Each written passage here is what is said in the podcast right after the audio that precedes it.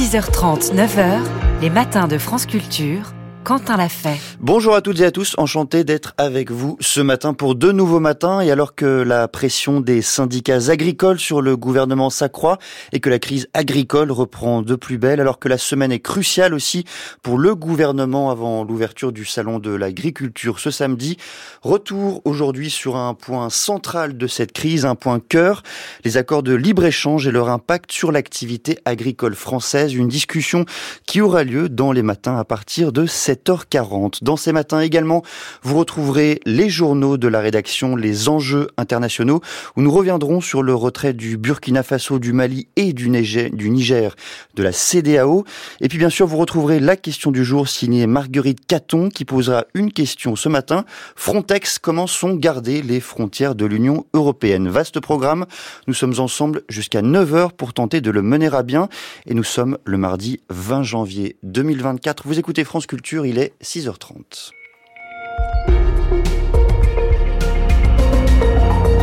Le journal vous est présenté par Ninoc Louis. Bonjour Ninoc. Bonjour Quentin, bonjour à tous. Les agriculteurs reprennent la route de nouveaux blocages hier dans tout le pays. À quatre jours du salon de l'agriculture, la pression monte pour le gouvernement. Les pays de l'Union européenne réclament quasi à l'unisson un cessez-le-feu immédiat à Gaza, alors que la situation humanitaire s'aggrave de jour en jour dans le territoire assiégé. Et puis Julian Assange espère éviter son extradition vers les États-Unis. Le fondateur de Wikileaks va plaider sa cause aujourd'hui et demain devant la haute cour britannique. Il risque 175 ans de prison outre-Atlantique.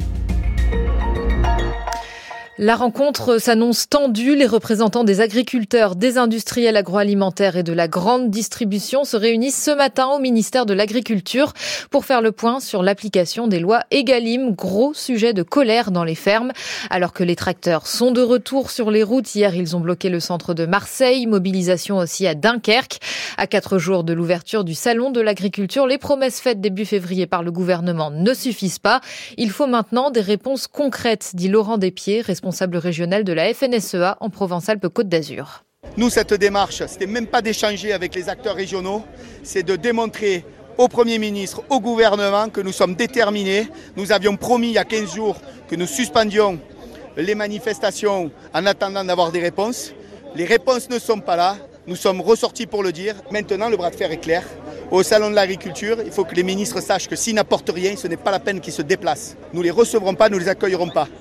On n'est pas là pour agrémenter la communication ou le Facebook des ministères. Eux, ils sont là pour travailler pour nous et mettre des éléments législatifs qui nous permettent de faire notre travail et de le faire décemment. Et Emmanuel Macron recevra aussi les représentants de la FNSEA et des jeunes agriculteurs, principaux syndicats agricoles aujourd'hui, avant de possibles annonces demain. Plus que quelques heures avant de reprendre la mer, la pêche sera de nouveau autorisée ce soir à minuit dans le golfe de Gascogne après un mois de suspension pour protéger les dauphins. Dès demain, les pêcheurs affectés pourront déposer des demandes d'aide. Un coup de rabot inédit sur l'aide au développement. Le plan d'économie de 10 milliards d'euros annoncé par le ministre de l'économie Bruno Le Maire met le domaine fortement à contribution. 800 millions d'euros en moins pour l'assistance aux pays les plus pauvres sont notamment concernés par cette baisse les fonds destinés aux agences de l'ONU. On y revient en détail dans le journal de 7 heures. À Gaza, 9 enfants sur 10 sont malades. 1 sur 6 est en situation de malnutrition aiguë. C'est le bilan catastrophique dressé par l'ONU. La situation humanitaire ne cesse de se dégrader face au projet du gouvernement israélien de lancer une offensive à Rafah d'ici le ramadan, soit le 10 mars. Si les otages ne sont pas libérés, 26 pays sur les 27 de l'Union européenne ont réclamé hier une pause humanitaire immédiate à Gaza. Seule la Hongrie s'est abstenue. C'est ce qu'a indiqué le chef de la diplomatie européenne, Joseph Borrell, à l'issue d'un conseil des ministres des Affaires étrangères hier.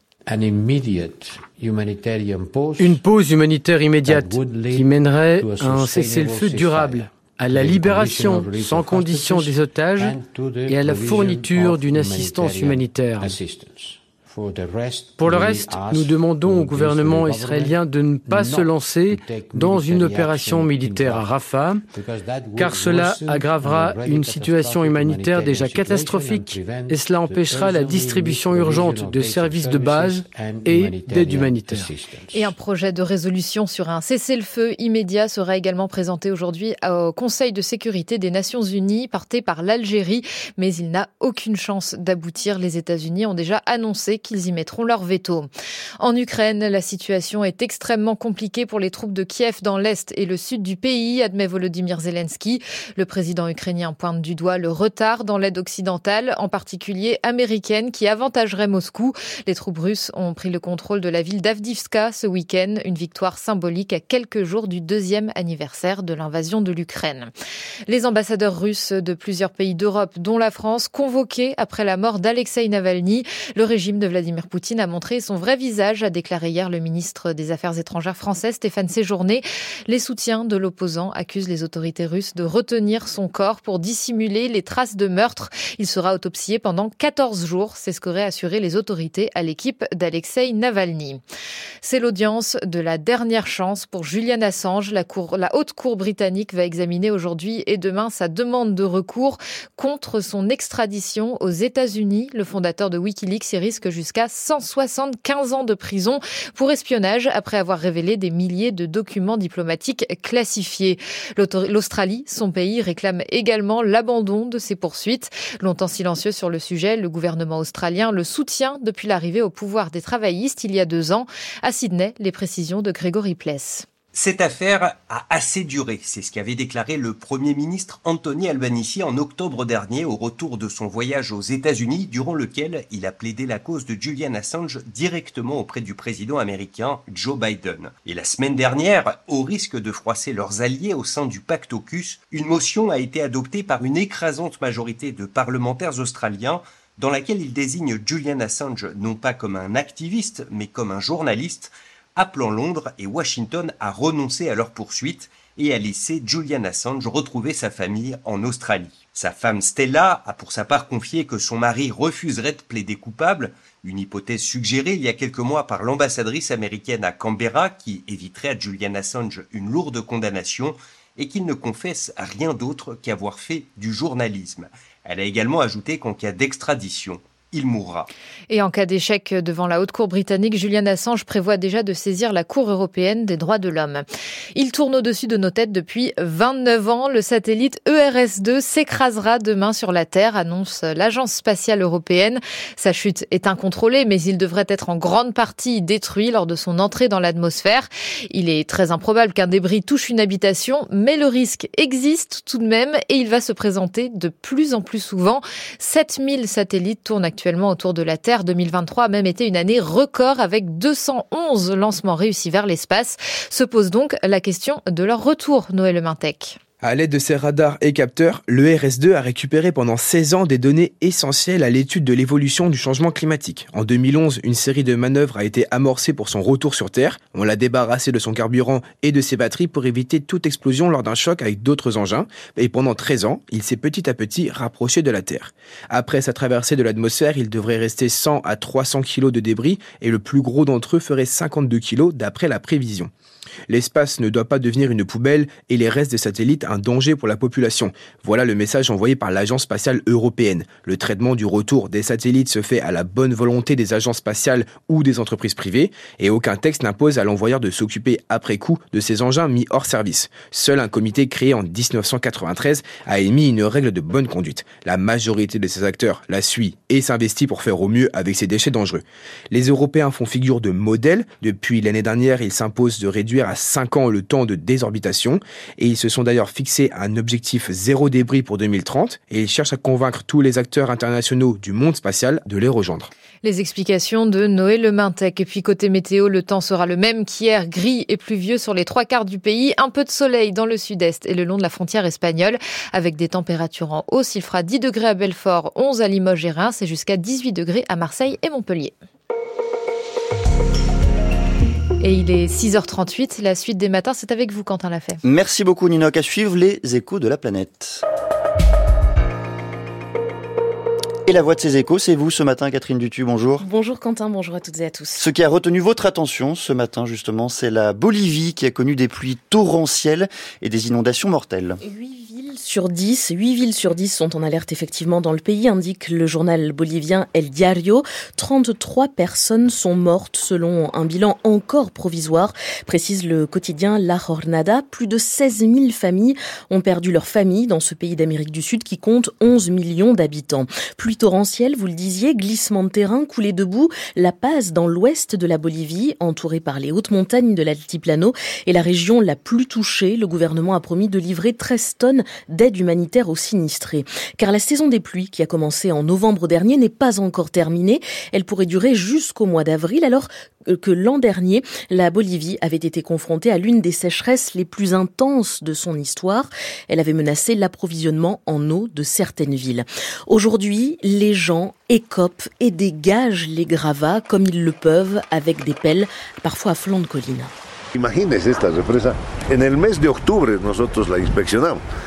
Imaginez ce barrage au mois d'octobre. Nous l'avons inspecté, dit le maire de La Paz, interrogé par El País sur un barrage donc, et il était descendu de près de 3 mètres. Et maintenant, regardez, on dirait une mer impressionnante. Donc vraiment, le barrage n'a pas encore atteint son point maximum, mais on s'en rapproche et de l'eau s'écoule déjà de l'une de ses fenêtres de contrôle. Les phénomènes météorologiques extrêmes ne sont pas rares en Bolivie, précise la BBC, mais le dérèglement climatique les rend plus fréquents et les précipitations encore plus extrêmes. On y reviendra, Catherine, dans la revue de presse internationale complète à 7h35. Quoi d'autre à la une? Nous parlerons du Royaume-Uni qui connaît une recrudescence de scorbut, de gale, de rachitisme, des maladies que l'on avait quasiment plus vues depuis l'ère victorienne. Merci de cet avant-goût. À tout à l'heure. 6h30, 9h, les matins de France Culture. Quentin l'a fait. Le mois dernier, les trois régimes militaires du Burkina Faso, du Mali et du Niger annonçaient leur sortie de la communauté économique des États d'Afrique de l'Ouest, la CDAO. Ce jeudi 15 février, plusieurs ministres des trois pays se sont réunis à Ouagadougou. L'objet de cette rencontre, établir les modalités de leur départ. Que va changer ce retrait alors que l'Afrique de l'Ouest est déjà traversée par de multiples crises? Comment les difficultés de la CDAO menacent-elles davantage l'équilibre dans la région? Pour en parler, je reçois ce matin Oumar Berthet. Bonjour. Bonjour. Vous êtes avocat, chercheur associé au Centre rouennais d'études juridiques, auteur de la CDAO face au changement anticonstitutionnel de pouvoir en Afrique de l'Ouest. C'est un ouvrage qui a paru aux éditions de l'Armatan en 2022. Peut-être faut-il commencer cet entretien, cette discussion par nous rappeler ce qu'est la CDAO. À l'origine, elle a été créée en 1975 pour des raisons économiques. C'est tout à fait cela. La CDAO a été créée en 1975 dans un but purement économique et si l'on s'en tient au, traité fondateur de la CDAO de 1975, il précise que l'objectif principal de l'organisation, c'est euh, euh, de façon générale une intégration économique entre l'ensemble des États membres dans le but d'élever les niveaux de vie des populations euh, de l'ensemble des États de l'organisation. Pourquoi est-ce que ces trois pays ont-ils euh, récemment décidé de quitter la CDAO Qu'est-ce qui a motivé leur décision? Alors, il faut peut-être qu'on remonte un tout petit peu en arrière pour comprendre et pourquoi ces pays sont sortis de la CDAO.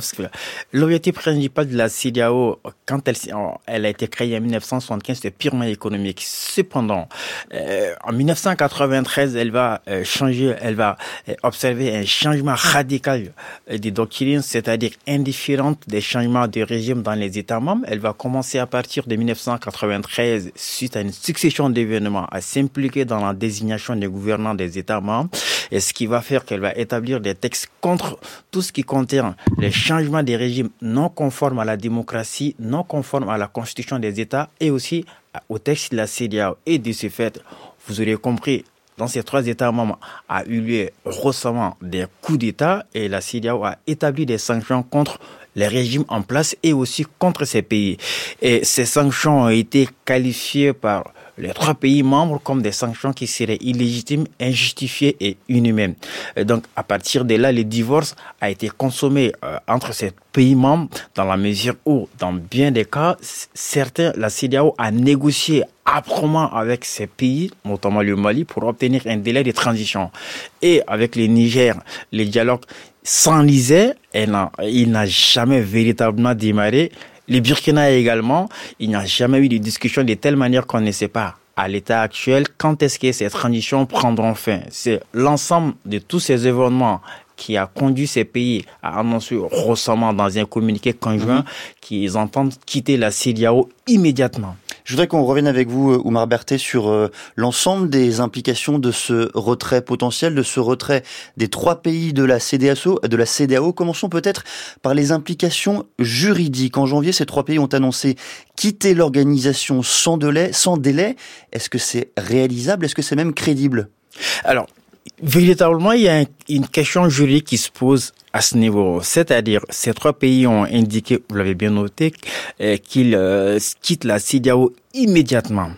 Or, la CIDAO, comme toute organisation internationale prévue, prévoit toujours les règles à respecter lorsqu'un État entend intégrer. On ne part pas comme on veut. Exactement. On n'entre pas comme on veut, on ne part pas comme on veut. Mais les textes de la CIDAO prévoient, le traité révisé de 1993 prévoit que lorsqu'un État entend quitter la CIDAO, il notifie au président de la commission un an avant sa décision de se retirer.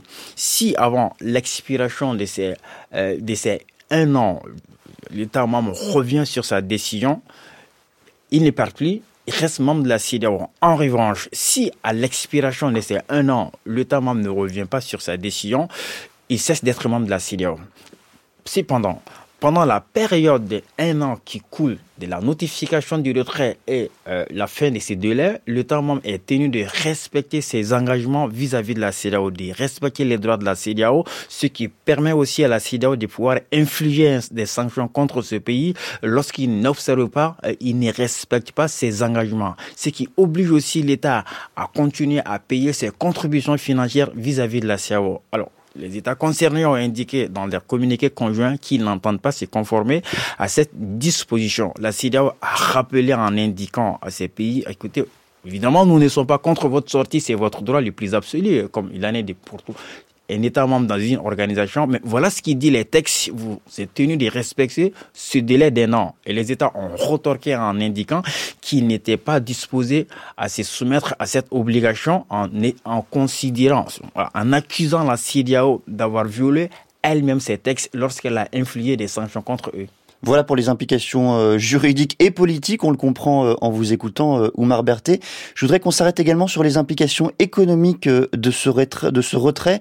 Parmi les modalités de leur départ, le Mali, le Burkina et le Niger ont annoncé vouloir sortir de l'Union économique et monétaire ouest-africaine et donc par conséquent du franc CFA. Est-ce que là encore c'est envisageable? Alors il faut comprendre la CEDEAO et l'UEMOA, c'est des choses qui sont différentes. C'est des organisations qui sont différentes. La CEDEAO c'est 15 pays membres et l'UEMOA c'est huit pays membres. Alors, et d'une part, huit pays, l'ensemble des huit pays membres de l'UEMOA sont aussi membres de la CEDEAO. Il faut comprendre aussi que la CEDEAO, dans le cadre de la gestion des coups d'État, des changements anti-constitutionnels, de pouvoir signer des accords avec l'UEMOA, ce qui lui permet, dans, ce qui lui permet de pouvoir exécuter des sanctions économiques et financières qu'elle établit contre des sanctions.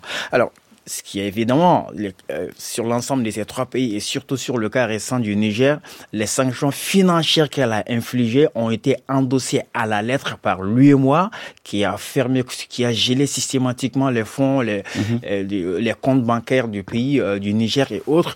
Et donc, les pays ont estimé qu'il va falloir qu'ils y en, ils, pas seulement s'y retirer de la CEDEAO, mais aussi s'y retirer de lui et moi. De mon point de vue, la le retrait de la CEDEAO c'était notre sujet, mais le retrait de la, lui et moi, en mon sens, à ces stades, ces états, un retrait serait très risqué. D'abord, pourtant, si, ils doivent aller vers la création d'une monnaie commune, cela nécessite la sortie de l'UEMOA qui, évidemment, fait que la, la monnaie de l'UEMOA, c'est le franc CFA. Or, de mon avis, ces États ayant quitté la CDAO qui permet la libre circulation des personnes et de leurs biens, et la, euh, le libre établissement et des résidences de l'ensemble des ressortissants de ces pays dans l'état de leur choix dans l'ensemble de la communauté. Alors, cette liberté de, de, cette liberté de circulation des personnes et de leurs biens et le libre établissement de résidence peut être atténuée par par l'UEMOA dans la mesure où l'UEMOA prévoit aussi ces mêmes modalités de libre circulation des personnes et de leurs biens. Ce qui veut dire, du fait qu'ils sont s'ils sont retirés de, de la CDAO, s'ils restent membres de l'UEMOA, ils conservent ces droits. Par contre, s'ils entendent quitter l'UEMOA, cela nécessite immédiatement qu'ils ne seront plus tenus euh, ils ne sont plus, les ressortissants de ces pays ne bénéficient plus de cette libre circulation des personnes et de leurs biens. Et donc, de mon point de vue, la question de la sortie de l'UEMOA va avoir beaucoup plus d'implications que la sortie de la CDAO. Mais il ne faut pas aussi euh, s'étonner, hein, il ne faut pas aussi s'étonner que ces États en, en arrivent aussi à faire un coup d'éclat en se retirant des l'UEMOA. Évidemment, quand on voit également comment est-ce se sont retirés de la CDAO, c'est après leur retrait qu'ils ont commencé à réfléchir sur les implications de ce retrait. Donc, il y a pas, c'est pas exclure qu'ils en fassent des mêmes, se retirer de l'UEMOA et ensuite réfléchir sur les implications de ce retrait. Abordons enfin, euh, si vous le voulez bien, Oumar Berthet, la dimension politique, les, les implications politiques de ce retrait. Qu'est-ce que là encore on peut penser de l'avenir de ces trois pays en matière de transition démocratique, en matière tout simplement même politique? En matière de transition, la CIDAO avait la main jusque-là dans la gestion de ces transitions en cours. Le délai, euh, le délai convenu entre l'État, entre euh, les autorités des transitions au Mali, par exemple, et la CIDAO, annonçait la fin des transitions. À la fin de ce mois, les élections étaient prévues pour la fin de ce mois. On s'y rappelle, l'automne passé, les autorités des transitions du Mali ont unilatéralement indiqué qu'elles dans un communiqué qu'elles n'étaient plus à mhm. mesure d'organiser les élections dans les délais convenus. Bon, elles ont avancé des raisons. Alors, pour l'instant, personne n'en sait quand est-ce que euh, cette transition finira. Il en est de même aussi pour le, le Burkina, personne n'en sait quand est-ce que cette transition finira. Et la discussion avec le Niger n'a jamais véritablement démarré pour euh, fixer les délais de transition. Or, c'était la CDAO qui était maîtresse dans la gestion de ces crises de transition. Était toutes les décisions prises par la CEDEAO étaient endossées à la fois par l'Union africaine et aussi par les Nations unies et voire aussi par les grandes puissances internationales, les États-Unis, la France et autres. Maintenant, d'autant plus que ces États se sont retirés de la CEDEAO, elle n'a plus la main. Et donc, dès lors qu'elle perd la main, à mon avis, on est clairement dans des transitions à durée indéterminée en ce moment. D'un mot, Marberté, est-ce que ce retrait de la CDAO dans ces trois pays est un risque aussi pour les populations du point de vue social? Oui, évidemment, c'est un risque aussi pour les populations dans la mesure où, on le sait, depuis la création de la CDAO, la libre circulation des personnes et des, euh, et des établissements et des résidences des populations qui a démarré depuis 1985 avec l'adoption de plusieurs textes, les processus à fin en 1990, il y a plus de frontières au sein de ces pays. Évidemment, il y a parfois des restrictions, il y a parfois des restrictions en ce qui concerne cette liberté de circulation et autres, mais les les peuples de ces pays sont tellement, en fait, euh, il y a presque plus de frontières, ils sont tellement, euh, euh, ils sont tellement intégrés qu'il est tellement, de telle manière que cette décision va, en fait, poser des barrières entre ces pays. Maintenant, pour quitter un pays, euh, le Niger, pour y aller au, Nigeria, par exemple, il faut un visa. Or, ces peuples sont quasiment, quasiment les peuples. Des familles sont installées de part et d'autre. Merci beaucoup, Oumar Berthet. Je rappelle que vous êtes euh, avocat, chercheur associé au Centre rouennais d'études juridiques et l'auteur de La CDAO face au changement anticonstitutionnel de pouvoir en Afrique de l'Ouest, un ouvrage qui a paru aux éditions L'Armatan en 2022. Il est 6h52 sur France Culture. France Culture l'esprit d'ouverture. Histoire de l'Irlande, envers et contre tout. Xavier Mauduit. C'est une balade irlandaise, celle de Saint-Patrick bien sûr, mais aussi celle des moines partis évangéliser le continent. C'est une histoire de colonisation, celle des Anglais, avec le trèfle contre la rose et contre le mildiou aussi, lors de la Grande Famine. Terre brûlée au vent des landes de pierre, lire de l'Irlande qui lutte pour son indépendance. Le cours de l'histoire, du lundi au vendredi à 9h sur France Culture, franceculture.fr et l'appli Radio France. France Culture, il est 6h52. L'heure de retrouver avec science avec vous, Alexandra Delbo. Bonjour. Bonjour Quentin. Ce matin, vous vous intéressez à ce qui distingue la restauration de la nature du réensauvagement. Oui, ce sont deux notions fréquemment opposées. Ce qui ne facilite pas les choses, c'est qu'aucune des deux ne dispose d'une définition vraiment unifiée. Ce qui les rassemble, on le sait, c'est un objectif commun, vouloir réparer la nature que l'on a, nous, humains, meurtris. Intervenir quand elle a été dégradée et endommagée, en agissant par exemple sur la perte d'espèces, la biodiversité, l'état des sols ou encore le rétablissement des services écosystémiques de la nature. Bref, en somme, un retour à un état sans intervention humaine dégradante. Alors dites-nous Alexandra, est-ce que l'une des deux notions est mieux établie que l'autre? Alors oui, c'est la restauration écologique car elle est ancienne. Elle date des années 30 alors que le réensauvagement, on parle aussi de rewild en anglais, est bien plus récent. Cette notion s'est construite dans les années 90 et elle a le vent en poupe, ce qui aboutit à une confrontation et un questionnement sur la légitimité de cette dernière. Thierry Dutoit est directeur de recherche CNRS à l'Institut méditerranéen de biodiversité et d'écologie à Marseille. Oui, il y a un peu un débat autour de cette approche du réensauvagement parce que comme la restauration écologique était déjà un peu plus euh, définie, un peu plus euh, pratiquée, on considère finalement que le réensauvagement, il est inclus dans la restauration euh, écologique, un peu au bout du, gradient, on va laisser faire beaucoup plus la, la nature. Et donc pour beaucoup de personnes qui pratiquent ou qui sont des théoriciens d'écologie de la restauration, le réensauvagement, c'est juste un prolongement. Après, ce qui anime le, le débat, c'est effectivement l'origine en fait des deux concepts. La restauration écologique provient plus du monde académique de la recherche en fait, tandis que le réensauvagement provient plus de la société civile, du monde associatif, avec des expériences en fait qui sont plus euh, des initiatives d'associations ou de, de collectifs de citoyens, tandis que la restauration écologique elle est plus maintenant impliquée dans les processus administratifs, législatifs de restauration et de conservation de la nature en France, comme la session éviter, réduire, compenser, hein, qui se met en place suite à la loi de protection de la nature de 1976. Impossible d'uniformiser simplement les définitions et espérer une clarification des positions de chacun. Donc pour différencier les deux, il faut faire appel comme toujours à la science et à la méthode scientifique. Alors dans cette étude parue dans Biological Review, ces scientifiques dont ce chercheur ont réalisé une analyse systématique de la littérature, c'est-à-dire une synthèse bibliographique en recherchant par mots-clés tous les articles qui ont étudié l'une ou l'autre de ces deux stratégies de réparation de la nature au niveau international. Au total, plus de 200 publications ont été retenues et relues intégralement pour regarder comment elles font référence à la restauration ou au réensauvagement, comment elles s'identifient à ces deux termes et pour finalement déterminer comment se démarquent ces deux démarches. Résultat, ce qui va les différencier, c'est la place qu'occupe l'humain dans la solution, une position active ou non, mais cela ne signifie pas que l'une des approches est meilleure que l'autre.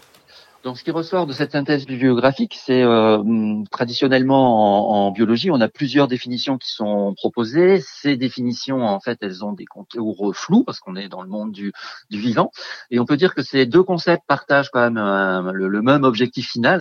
Par contre, dans leur façon de procéder, elles sont euh, assez différentes, avec l'une qui place vraiment un peu plus l'homme au centre des objectifs, des façons d'opérer et des maîtrises en fait finalement de certains processus naturels tandis que le réensauvagement, au contraire, il va laisser plus de liberté au processus euh, naturel, moins de présence euh, de l'homme à la fois dans les objectifs et aussi en fait par rapport à, aux interventions.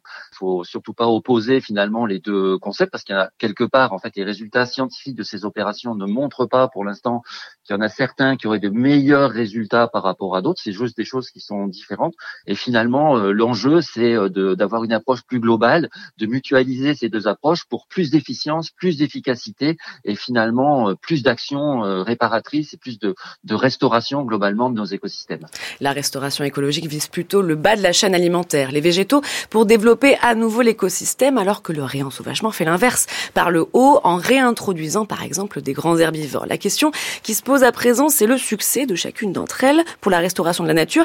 Il y a beaucoup de données pour l'instant. Les méta-analyses pointent souvent que les objectifs de retour à un état naturel total de l'écosystème ne sont pas atteints. L'enjeu donc à présent est de comprendre pourquoi. Pour ce qui est du réensauvagement, en revanche, il n'y a pas encore d'évaluation d'efficacité et quand ce sera le cas, il faudra comparer les deux, non pas pour supprimer l'une ou l'autre, mais pour préférer l'une des deux approches en fonction des besoins de l'écosystème en question. Merci beaucoup Alexandra et vous pouvez toutes et tous retrouver le podcast d'Avec Science sur l'application Radio France et sur le site de France Culture. 6h57 sur France Culture, l'heure de votre humeur du jour, Quentin. Et aujourd'hui, vous voulez parler ce matin d'un documentaire disponible sur arte.tv. Oui, c'est un documentaire euh, tragique, bouleversant, qui rappelle, s'il en était besoin, qu'un conflit n'est jamais circonscrit aux hommes et aux fronts, aux adultes et aux armes, mais que la guerre emporte toujours les sociétés avec elle. Ce film, donc signé Robin Barnwell, s'intitule Ukraine, les enfants volés. Il débute par les images, des images filmées au téléphone portable, des images qui montrent des enfants de 4 ou 5 ans environ recueillis, rassemblés. Et ce premier carton, dans toute l'Ukraine, depuis le début du conflit, des rapts d'enfants ont été signalés. Retour sur les premières images, on ne sait pas où vivent aujourd'hui les enfants qui jouaient hier. Le film suit alors Victoria Novikiva, une femme, une bénévole. Elle enquête sur les 48 enfants qui ont été enlevés par l'armée russe dans un foyer après la prise de Kherson. Des enfants orphelins, des enfants qui avaient encore des proches ou des parents, mais jamais d'enfants abandonnés. Victoria Novikiva montre les vidéos de l'enlèvement, car dans cette horreur, tout est filmé, la honte n'existe pas. Depuis le début de la guerre, des milliers d'enfants ukrainiens ont été enlevés ou déportés pour de l'argent, pour de la propagande, pour satisfaire des familles russes. Au printemps 2023, le site Children of War, qui recense les enfants kidnappés, a identifié 20 000 cas d'enfants disparus. Un chiffre très très en deçà de la réalité. Et de l'autre côté de la frontière, la Russie prétend déplacer ses enfants pour leur sécurité et assume ces enlèvements. Poutine y assistait d'ailleurs en, personne à l'un de ces où des enfants ukrainien défilait. Dans le premier tiers du film, une scène saisissante. On rencontre la mère de Victor, deux ans, qui a dû confier son enfant au foyer parce qu'elle ne pouvait pas le nourrir. Sur l'écran de téléphone de Victoria, elle reconnaît son fils déporté, le revoit pour la première fois dans des bras russes. Elle pleure, elle pleure longuement. Ce documentaire est difficile, il est même plombant, mais il montre la réalité crue de la guerre de Poutine. Il relate aussi le courage, la force tragique et obsessionnelle des bénévoles qui se battent comme si ces enfants enlevés par d'autres étaient les leurs. Ukraine, les enfants volés, c'est signé Robin Barnwell et c'est disponible donc sur arte.tv. Les matins de France Culture Quentin l'a fait. Bonjour à toutes et à tous. Si vous nous retrouvez alors que la pression des syndicats agricoles sur le gouvernement s'accroît et que la crise agricole reprend de plus belle alors que la semaine est cruciale aussi pour le gouvernement avant l'ouverture du salon de l'agriculture ce samedi, retour aujourd'hui sur un point central de cette crise, les accords de libre-échange et leur impact sur l'activité agricole française. Une discussion qu'on entamera à partir de 7h40. Nous sommes le mardi 20 janvier 2024. Vous écoutez France Culture, il est 7h.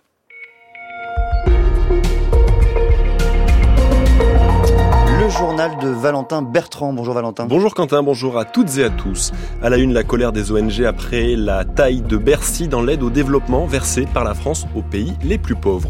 Le, les soutiens de Julian Assange se mobilisent. Aujourd'hui s'ouvre une procédure décisive pour le fondateur de Wikileaks, réfugié au Royaume-Uni et menacé d'expulsion. La FNSEA et les jeunes agriculteurs ont rendez-vous aujourd'hui à l'Elysée.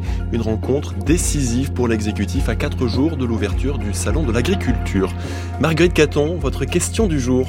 Frontex, comment sont gardées les frontières de l'Union européenne? Ce sera juste après ce journal. Les ONG taclent le manque de cohérence de la France après l'annonce des réductions des dépenses de l'État. Pour tenir ses objectifs budgétaires, Bruno Le Maire dit vouloir faire 10 milliards d'économies cette année, dont 800 millions d'euros retirés à l'aide publique au développement. La France les avait sanctuarisés, ces fonds, depuis le premier mandat d'Emmanuel Macron. Les acteurs de la solidarité dénoncent donc un retournement brutal de situation Valentin Grill. Les 800 millions d'euros d'économies promis par Bruno Le Maire prennent de court les acteurs de l'aide publique au développement. Ils avaient pu compter jusqu'ici sur Emmanuel Macron, comme le rappelle Olivier Bruyéron, président de Coordination Sud. Je crois qu'on est sous le choc de, de, cette annonce qui va en fait à rebours des initiatives et des annonces faites par le président de la République. Juste pour mémoire, quand même, en juin dernier, le président de la République appelait devant euh, un parterre de chefs d'État et de personnalités réunis à Paris à sa demande. Euh, il appelait à un sursaut de financement public pour la solidarité internationale. Ce sommet pour un nouveau pacte financier s'adosse à une loi de lutte contre les inégalités mondiales, votée à l'unanimité des deux chambres en 2021. Elle transposait alors des objectifs fixés depuis les années 70 par l'OCDE, notamment celui de dépenser 0,7% de la richesse nationale dans l'aide publique au développement, un seuil que la France devait atteindre en 2025. Paris va donc à l'inverse baisser les crédits, quitte à fragiliser sa position internationale, comme l'explique Louis-Nicolas Jandot, responsable financement du développement à Oxfam France. C'est un recul terrible. C'est depuis qu'Emmanuel Macron est au pouvoir la première décision politique de coupe budgétaire de l'aide publique au développement, lui qui avait voulu euh, reprioriser ce sujet, euh, et c'est d'autant plus grave que en fait la France euh, a envie de se montrer comme championne du multilatéralisme. Je pense que ça affaiblit la crédibilité de la France. Si le flou demeure encore sur les programmes affectés, Bruno Le Maire a en effet déjà expliqué que les aides fléchées vers des organisations internationales comme l'ONU seraient notamment concernées par ce rabot. Les ONG réclament à l'inverse que l'État trouve de nouvelles recettes en augmentant par exemple les taxes sur les transactions financières ou sur les billets d'avion. Elles financent déjà l'équivalent de 5% de l'aide publique au développement, l'équivalent des économies que cherche à réaliser Bercy. Et après ce tour de vis budgétaire, Éric Coquerel, le président de la commission des finances de l'Assemblée nationale, réclame un projet de loi de finances rectificative. L'insoumis évoque un déni de démocratie quelques semaines après l'adoption définitive du budget 2024. La France également pointée du doigt pour ses livraisons d'armes à Israël. Amnesty International publie une lettre ouverte destinée à Emmanuel Macron.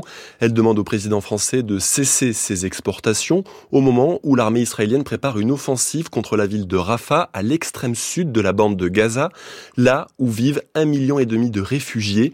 Dans ces conditions, l'ONG appelle à la modération sur les armes, Christian Chesneau.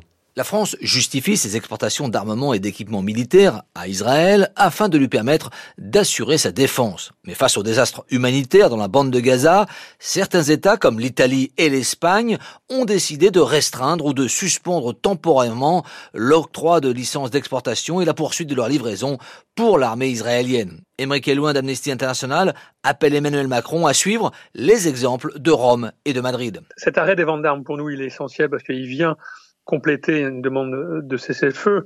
Nous parlons d'un risque de génocide qui a été prononcé le 26 janvier 2024 euh, par la Cour internationale de justice. Rappelons que la France est partie prenante à la Convention sur la répression et la prévention du crime de génocide, a l'obligation de s'assurer que le génocide ne se réalise pas.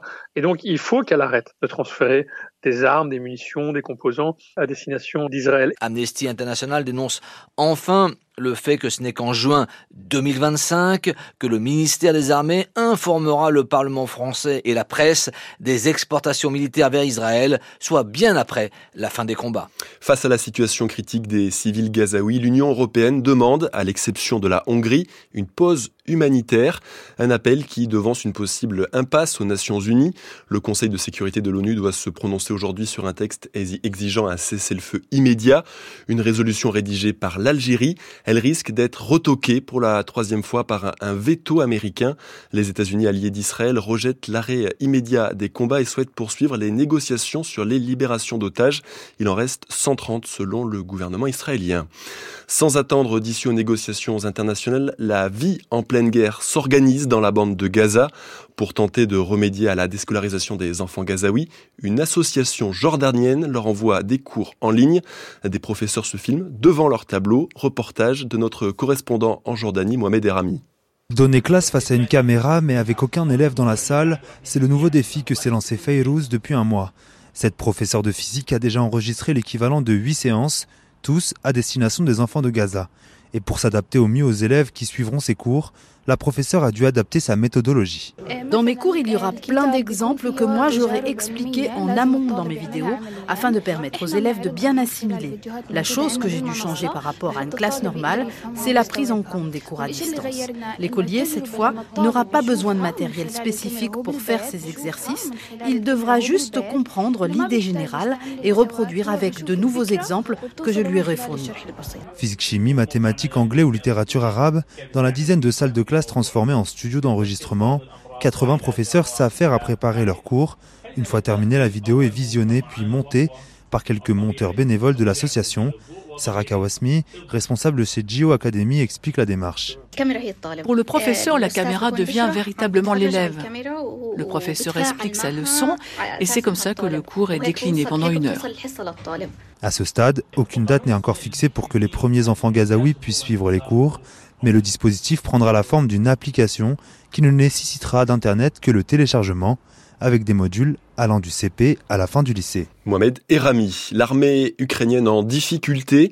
Le président Volodymyr Zelensky reconnaît une situation extrêmement difficile au sud-est après la perte de la ville d'Adivka le week-end dernier.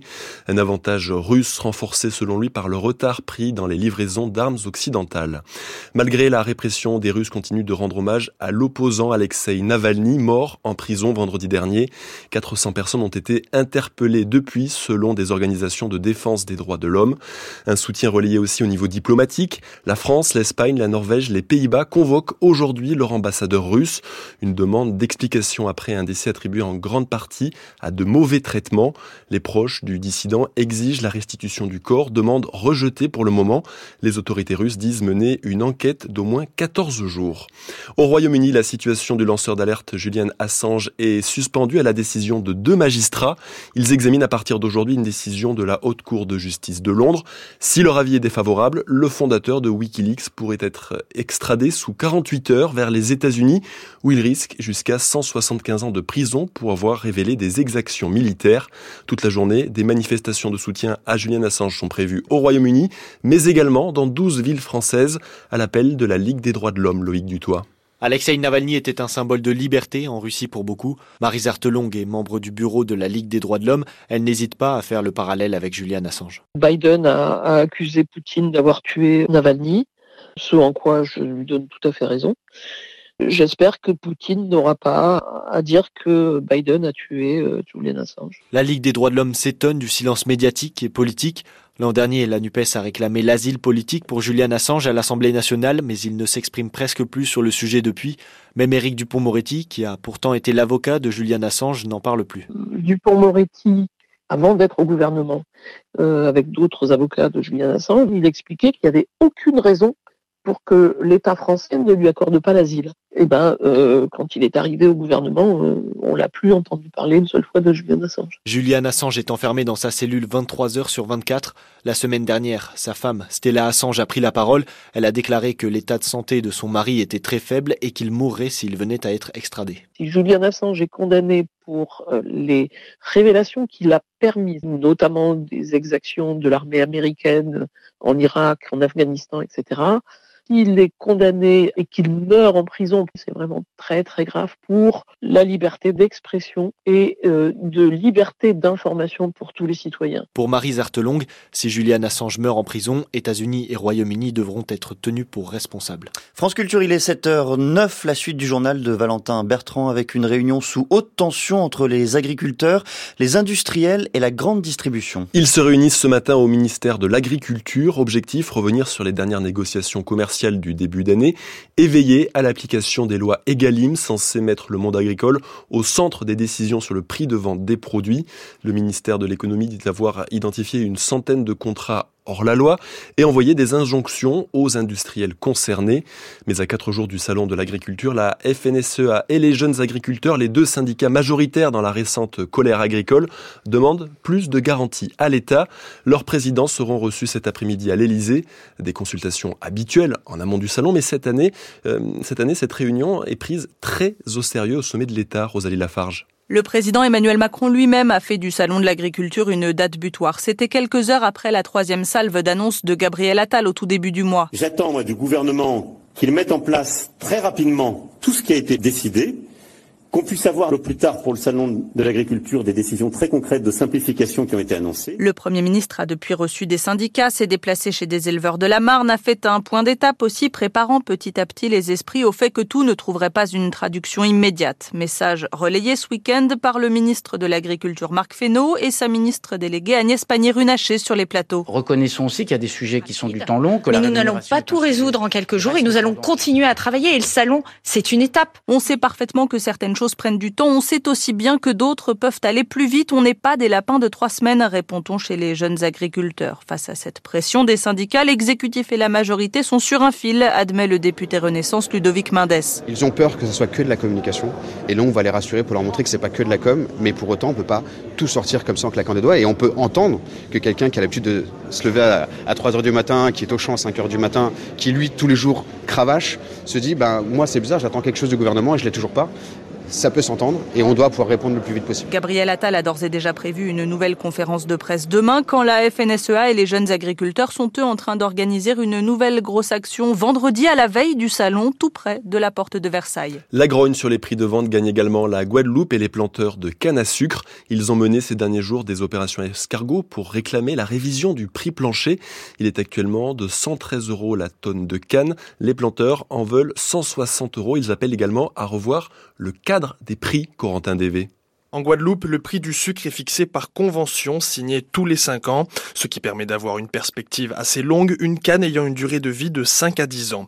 Entre-temps, sauf léger ajustement, le prix ne bouge donc pas, mais ce que déplorent les planteurs, c'est son mode de fixation qu'ils jugent complètement dépassé, comme l'explique Thierry Pouche, chef économiste aux Chambres d'agriculture France. C'est un mode de fixation qui remonte aux années 60 et qui finalement ne tient compte que du sucre cristallisable, c'est-à-dire que on a un mode de fixation qui euh, calcule euh, une indexation du prix sur le contenu en saccharine. Mais on ne tient pas compte de la mélasse et de la bagasse, qui sont des coproduits issus de cette canne à sucre, comme il y en a pour la betterave, hein, qui sont achetés par des producteurs d'énergie et certains industriels pour faire de la colle, par exemple, des choses comme ça, et que les planteurs souhaiteraient que l'on puisse intégrer cela. Comme en France métropolitaine, les planteurs font face à l'augmentation du prix de production due à l'alourdissement des charges depuis bientôt deux ans.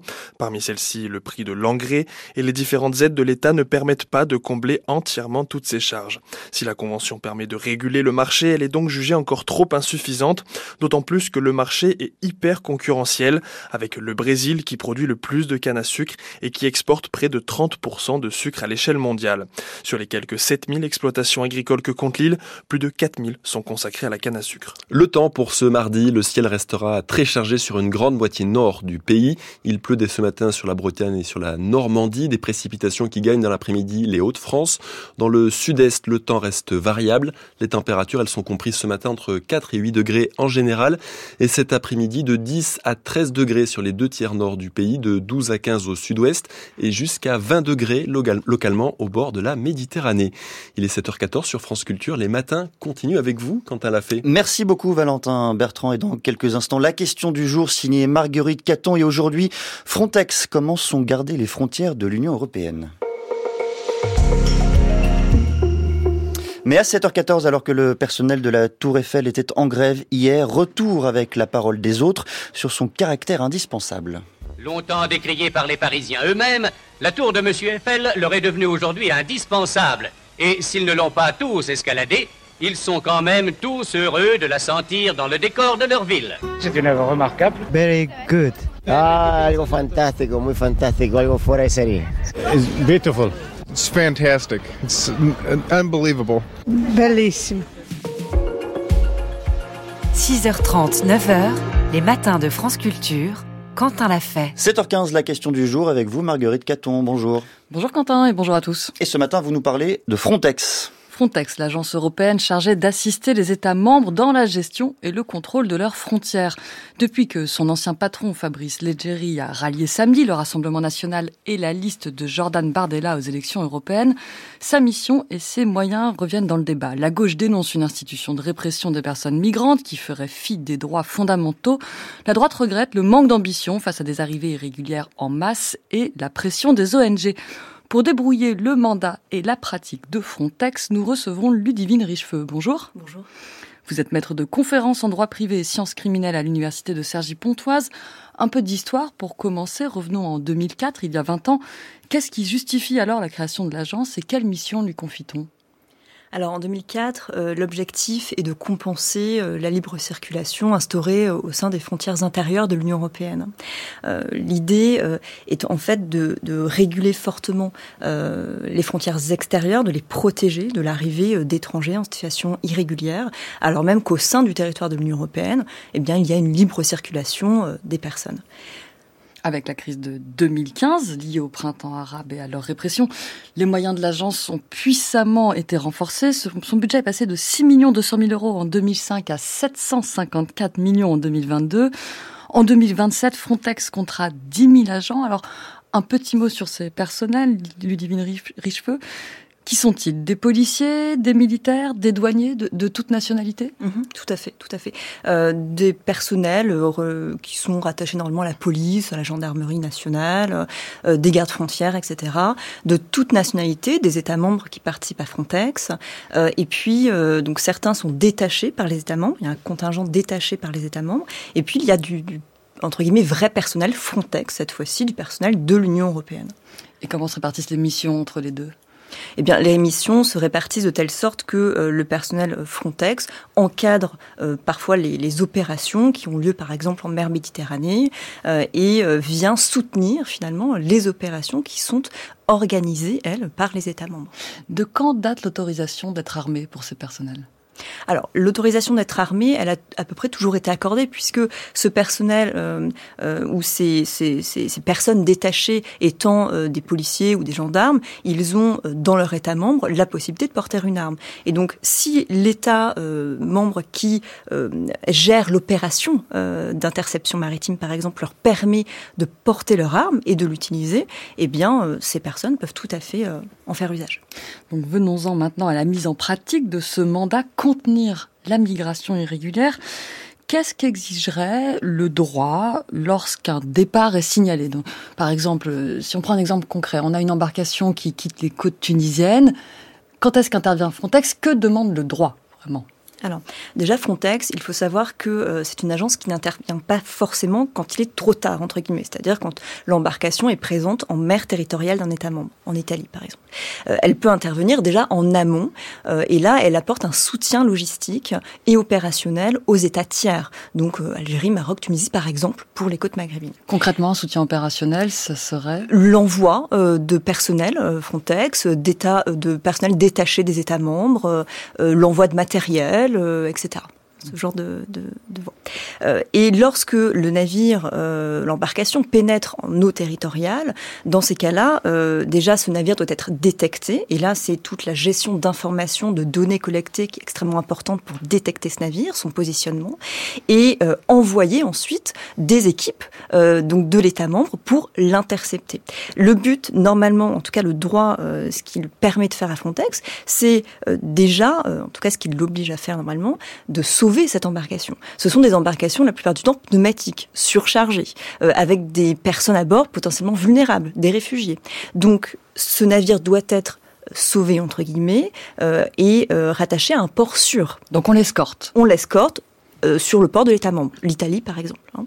Et une fois sur place, ces, per ces personnes doivent être triées entre guillemets, le mot n'est pas beau mais euh, c'est le cas, pour savoir euh, s'il y a des mineurs qui ne sont pas accompagnés. Dans ces cas-là, ils doivent obligatoirement être pris en charge. Hein. C'est le droit qui, euh, qui, demande cela. Euh, des mineurs non accompagnés ou euh, bien des personnes vulnérables, enceintes, par exemple, qui doivent être prises en charge médicalement, ou encore des réfugiés. Le statut de réfugié, il est déclaratoire. On n'attend pas qu'un État membre dise Ah, d'accord, très bien, cette personne est réfugiée parce qu'il y a tel ou tel critère. La personne est réfugiée en elle-même. Et donc le droit international demande, oblige l'État à la prendre en charge et à examiner sa demande pour pouvoir la protéger des persécutions euh, qu'elle risque ou qu'elle subit dans son pays. Donc ça, c'est la théorie, ce que dit Exactement. le droit. Venons-en à, à la pratique. Une question importante est de savoir si les gardes-côtes de Frontex refoulent les migrants. Donc Fabrice Leggeri a été accusé, lorsqu'il était le patron de Frontex, d'avoir couvert et dissimulé ce qu'on appelle des pushbacks. C'est illégal. De quoi parle-t-on exactement, Ludivine Richefeu, quand on parle de refoulement euh, Et est-ce qu'on peut, est-ce que c'est attesté ces pratiques? Mmh. Un refoulement, qu'est-ce que c'est? Euh, Je vous ai parlé à l'instant de l'obligation de l'État membre de prendre en charge les réfugiés, de les protéger. Euh, le refoulement a lieu lorsque un navire pénètre dans les eaux territoriales d'un État membre et qu'il est en fait repoussé en dehors de ces eaux territoriales sans qu'un examen ait lieu. Là, Comment on parle d'un refoulement. Comment fait Frontex pour, même si c'est illégal, qu'est-ce qui se passe concrètement Concrètement, le navire est détecté. Alors, ça, ce sont des, des sources journalistiques, mais autres aussi, hein, des rapports de l'OLAF, l'Office euh, européen antifraude, etc., qui a démontré cela.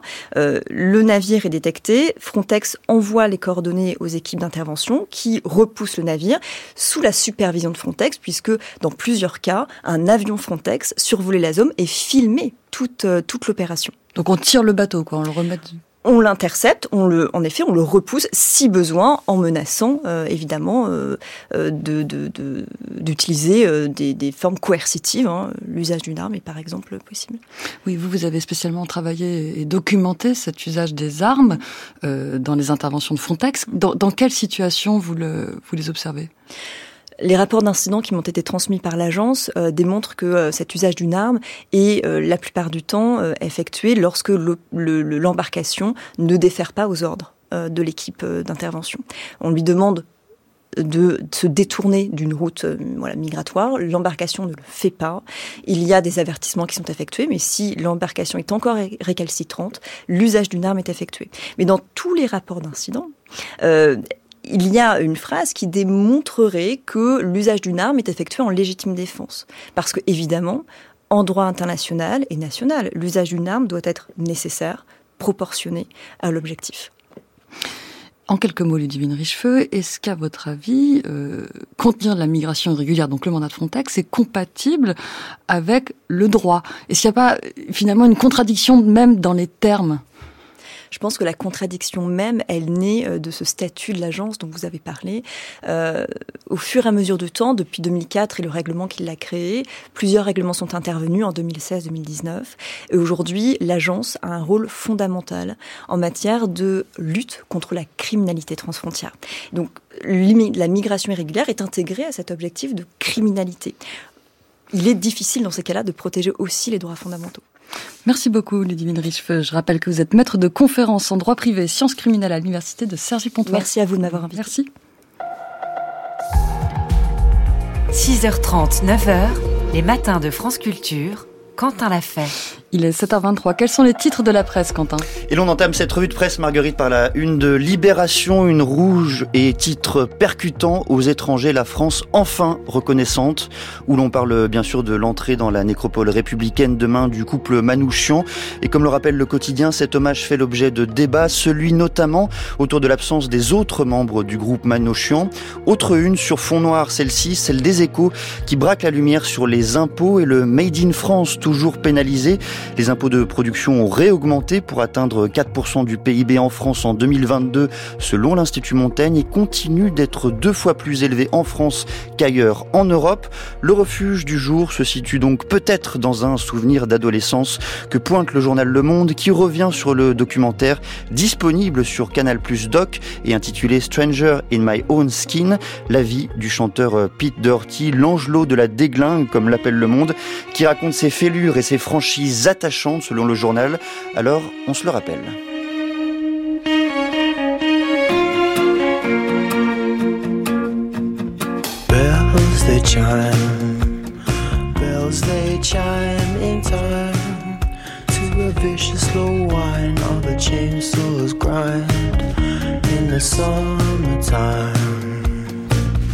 There's a coppery taste, your face. High planes drift, slight shape shift across the maritime. In the estuary, there's a clue to find in the fantasy life of poetry and crime. The Fantasy Life of Poetry and Crime, signé Pete Doherty et Frédéric Clot. 7h25, lors du reportage de la rédaction qui, à l'occasion des deux ans de la guerre entre l'Ukraine et la Russie, s'intéresse ce matin à la scolarisation des réfugiés ukrainiens en France. Ils sont actuellement 20 000 dans nos écoles et certains d'entre eux se préparent même à passer à la fin de l'année le bac de français. C'est un reportage signé Hakim Kasmi au lycée Joffre de Montpellier. Est-ce qu'il y a des scènes comiques sur la guerre Nous sommes en cours de français renforcé. Dans la classe, ils sont une dizaine d'élèves ukrainiens scolarisés en classe de première. Un dispositif qui permet, à raison d'une heure par semaine, d'effectuer un travail personnalisé pour les préparer au mieux aux épreuves du bac de français qui auront lieu en juin. Un véritable défi pour ces adolescents qui ont fui leur pays dès le début de la guerre. D'autant qu'ils doivent étudier des auteurs de littérature classique comme Rimbaud ou encore La Bruyère, des œuvres où le vocabulaire n'est pas forcément évident à comprendre pour les étrangers nouvellement arrivés en France. Pour autant, pas question de se décourager, estime Daria qui vient de la banlieue de Kiev. Pour euh, bien réussir, il faut connaître euh, plein de mots, bien étudier les cours, euh, bien connaître les poètes, comme les Rimbaud, comme les Bruyères, voilà. Juste, il faut étudier, il faut donner une chance en toi que toi tu pourras réussir. Et si je veux, je vais réussir. Alors, pour réussir et mettre toutes les chances de leur côté, leurs professeurs ont dû s'adapter. Ils ont donc opté, dans leur préparation au bac de français, pour la dissertation plutôt que pour le commentaire de texte, comme nous l'explique Marie-Laure Simon, professeure de lettres classiques. Contrairement à certains de ses collègues, elle n'a pas bénéficié de formation spécifique. La dissertation, depuis la dernière réforme, porte sur une œuvre particulière, c'est-à-dire ce n'est pas une question ouverte sur l'ensemble de la littérature. Ça ne demande plus, comme avant, une grande culture littéraire. Ça porte sur des œuvres qui sont au programme et que ces élèves travaillent avec leurs professeurs de français. Un commentaire, au contraire, ça demande d'être capable de voir quelle est la spécificité stylistique d'un texte par rapport aux autres, ce qui me semble être extrêmement difficile dans une langue qu'on pratique depuis deux ans seulement. Mais avant de maîtriser le français, ces élèves ont d'abord dû faire le deuil de leur pays, car en arrivant en France, la plupart d'entre eux pensaient que la guerre serait courte et qu'ils pourraient rapidement rentrer chez eux. Dans ces conditions, difficiles au départ de se motiver pour apprendre le français. On connaît Paulina en première, la jeune fille originaire de Kiev qui a perdu ses parents, vit actuellement seule en France avec sa grande sœur. Je pensais que c'est pas vrai et donc que je vais retourner en Ukraine, que la guerre va finir. Et donc quand j'ai compris que non, ça va pas être comme ça, donc je vais rester en France, je vais étudier ici, ça a devenu plus facile. En attendant, afin de mieux les préparer aux examens, le ministère de l'Éducation nationale vient de publier une circulaire spécifique qui autorisera désormais les élèves ukrainiens à passer le bac de français en deux ans comme nous l'explique Frédéric Miquel, le responsable du CASNAV, le centre académique de scolarisation pour l'accueil des élèves allophones nouvellement arrivés en France. La difficulté est que parfois, euh, les élèves qui sont en dispositif manquent des cours de classe ordinaire. Donc, cela peut créer une difficulté euh, supplémentaire pour eux. Le fait de pouvoir répartir sur deux années les enseignements leur permettra de ne rien manquer et de progresser en français tout en acquérant la totalité du programme des classes ordinaires. Une réussite des élèves ukrainiens au bac qui devra également passer par une meilleure intégration avec leurs camarades français. En effet, par timidité et par peur de ne pas bien parler notre langue, la plupart des Ukrainiens que nous avons rencontrés au lycée Joffre nous ont avoué qu'ils préféraient pour l'instant rester entre eux Consciente du problème, l'équipe pédagogique travaille actuellement sur la mise en place d'activités culturelles et sportives afin de faciliter les échanges. Un reportage depuis Montpellier signé Hakim Kasmi. Et ce matin, alors que la pression des syndicats agricoles sur le, gouvernement s'accroît, alors que la semaine est cruciale pour le gouvernement avant l'ouverture du salon de l'agriculture, ce samedi, retour sur un point central de cette crise, un point cœur, les accords de libre-échange et leur impact sur l'activité agricole française. Une discussion qu'on entamera à 7h40. Merci de nous rejoindre. Vous êtes à l'écoute de France Culture. Il est 7h30. Bye. L'heure du journal de l'écho par Valentin Bertrand. Bonjour Valentin. Bonjour Quentin, bonjour à toutes et à tous. Début aujourd'hui d'une série sur l'économie autour de l'intelligence artificielle, avec d'abord la presse face à l'IA, au moment où l'Europe tente de poser les jalons d'une régulation avec le projet de règlement AI Act, une première dans le monde, car les médias sont en première ligne face aux aspirateurs à données que sont euh, les intelligences artificielles génératives, capables de produire un texte, une image et bientôt une vidéo à partir d'une simple requête de quelques mots. Bonjour Éric Chavroux. Bonjour Valentin, bonjour à toutes et à tous. Chef du service culture et médias de France Culture, dans les rédactions, l'émergence de l'IA suscite des craintes, des débats sur le remplacement de certains postes de journalistes. Mais Éric, l'urgence des directions de médias, c'est la menace de l'IA sur le modèle économique, avec ce qui est qualifié de pillage des contenus journalistiques par ces robots. Oui, éviter de voir sa richesse alimenter des algorithmes sans rétribution, avec de surcroît un public qui ne cliquerait plus sur des articles de moins en moins bien référencés.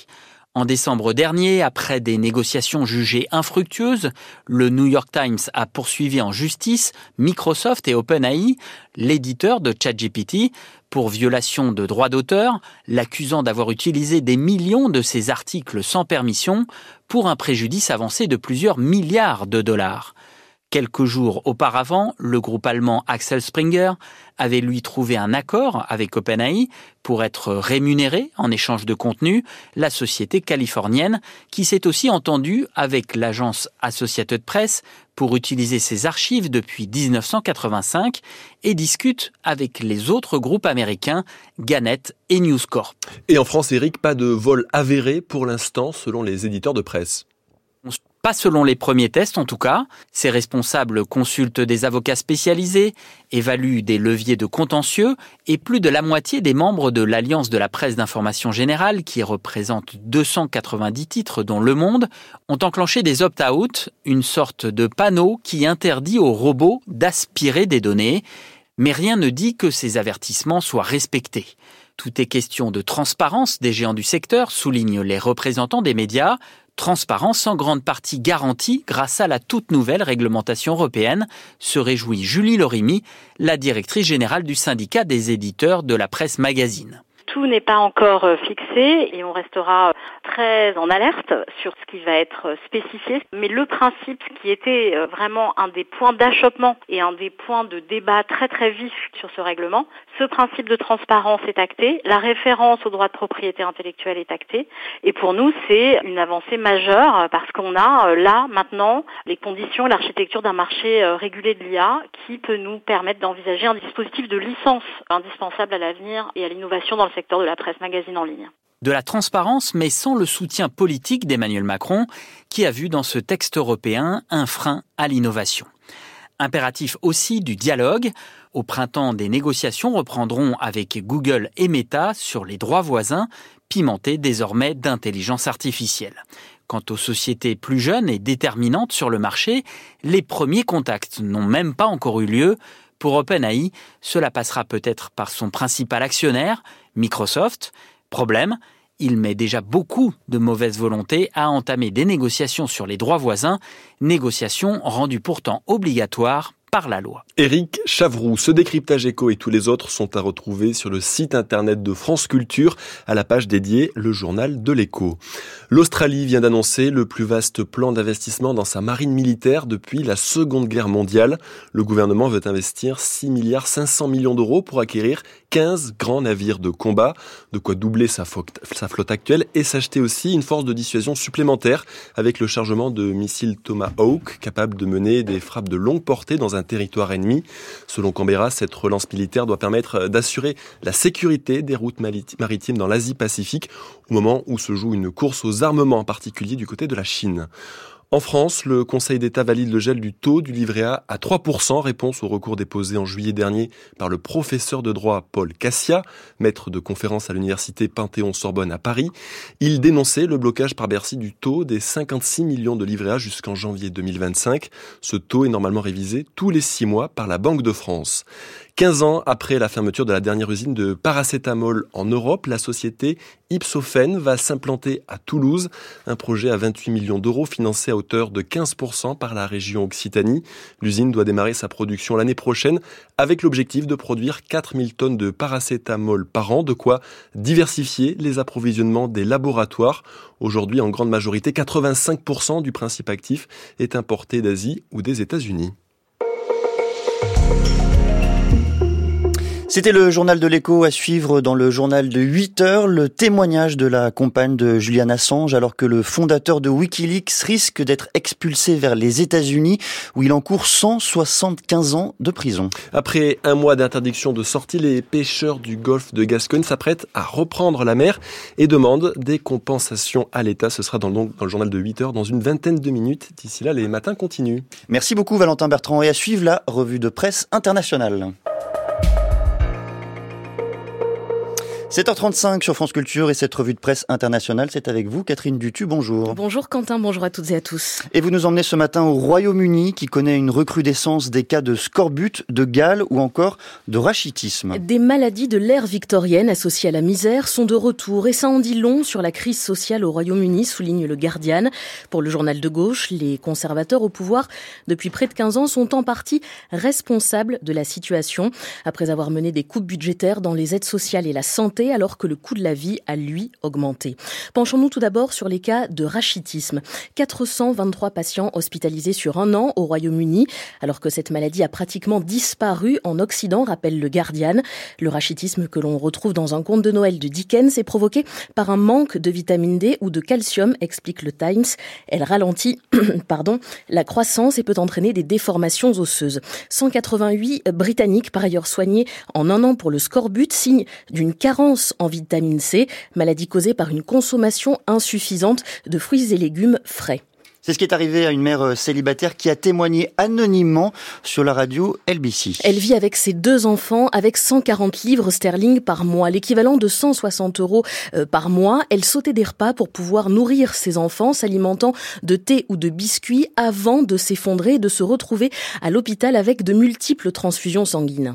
It is cheaper to feed with biscuits than with oranges. Il est moins cher de se nourrir avec des biscuits qu'avec des oranges, explique Sir Michael Marmot, directeur de l'Institut de la Santé à l'Université euh, du Collège de Londres. Pardon. Il déplore sur la radio LBC que les produits gras et sucrés coûtent moins cher que les fruits et légumes, meilleurs pour la santé. Cet épidémiologiste se dit horrifié de voir le Royaume-Uni ainsi revenir à l'époque victorienne où les pauvres et les marins souffraient de scorbut, faute d'agrumes et de produits frais disponibles. Aujourd'hui, poursuit Michael Marmot, le Royaume-Uni est devenu un pays pauvre avec quelques personnes fortunées et pour les plus vulnérables, la situation est pire que dans la plupart des pays européens. Scorbut et rachitisme sont considérés comme des facteurs de malnutrition pour laquelle 10 000 Britanniques ont été hospitalisés en un an. C'est quatre fois plus qu'il y a 12 ans, indique le Guardian. Et puis, recrudescence cauchemardesque des cas de Galles, titre le journal The Independent. Maladie de peau associée à la misère et à la surpopulation, rappelle le Guardian. Inquiétude qui gagne même les pages du magazine Cosmopolitan UK. 2000 cas de Galles déclarés par an, peut-être plus en réalité, car certaines personnes infectées n'osent pas en parler. Le nord de l'Angleterre est la région la plus touchée. Les médecins doivent aussi faire face à une pénurie de traitements, explique le Guardian et The Conversation, site d'information spécialisé dans le monde de la recherche. C'est donc un tableau bien sombre que brossait aussi le Télégraphe la semaine dernière.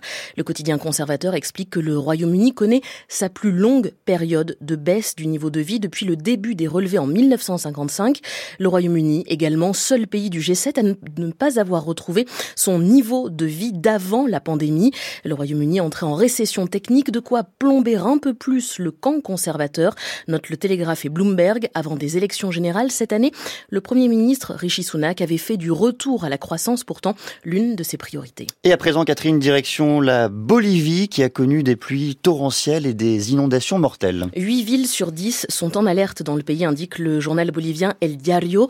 33 personnes sont mortes selon un bilan encore provisoire, indique le quotidien La Jornada. Plus de 16 000 familles ont perdu leur maison dans ce pays d'Amérique du Sud qui compte 11 millions d'habitants. La Paz, dans l'ouest de la Bolivie, entourée par les hautes montagnes de l'Altiplano, est la région la plus touchée. Une femme de 35 ans et ses deux enfants y ont été ensevelis sous une coulée de boue qui a englouti leur maison. La région également de Cochabamba dans le centre et Potosi dans le sud sont également touchés. Deux personnes âgées ont été emportées par les forts courants d'une rivière en crue à Potosi, c'est ce que rapporte El Correo del Sur. Le gouvernement bolivien a promis de livrer 13 tonnes d'humanitaire aux sinistrés car la saison des pluies, on l'a bien compris, qui a commencé en novembre dernier n'est pas encore terminée. Elle pourrait durer jusqu'au mois d'avril alors que l'an dernier, la Bolivie avait été confrontée à l'une des sécheresses les plus intenses de son histoire. Elle avait menacé l'approvisionnement en eau de certaines villes et aujourd'hui, les gens écopent et dégagent les gravats comme ils le peuvent parfois avec des pelles à flanc de colline.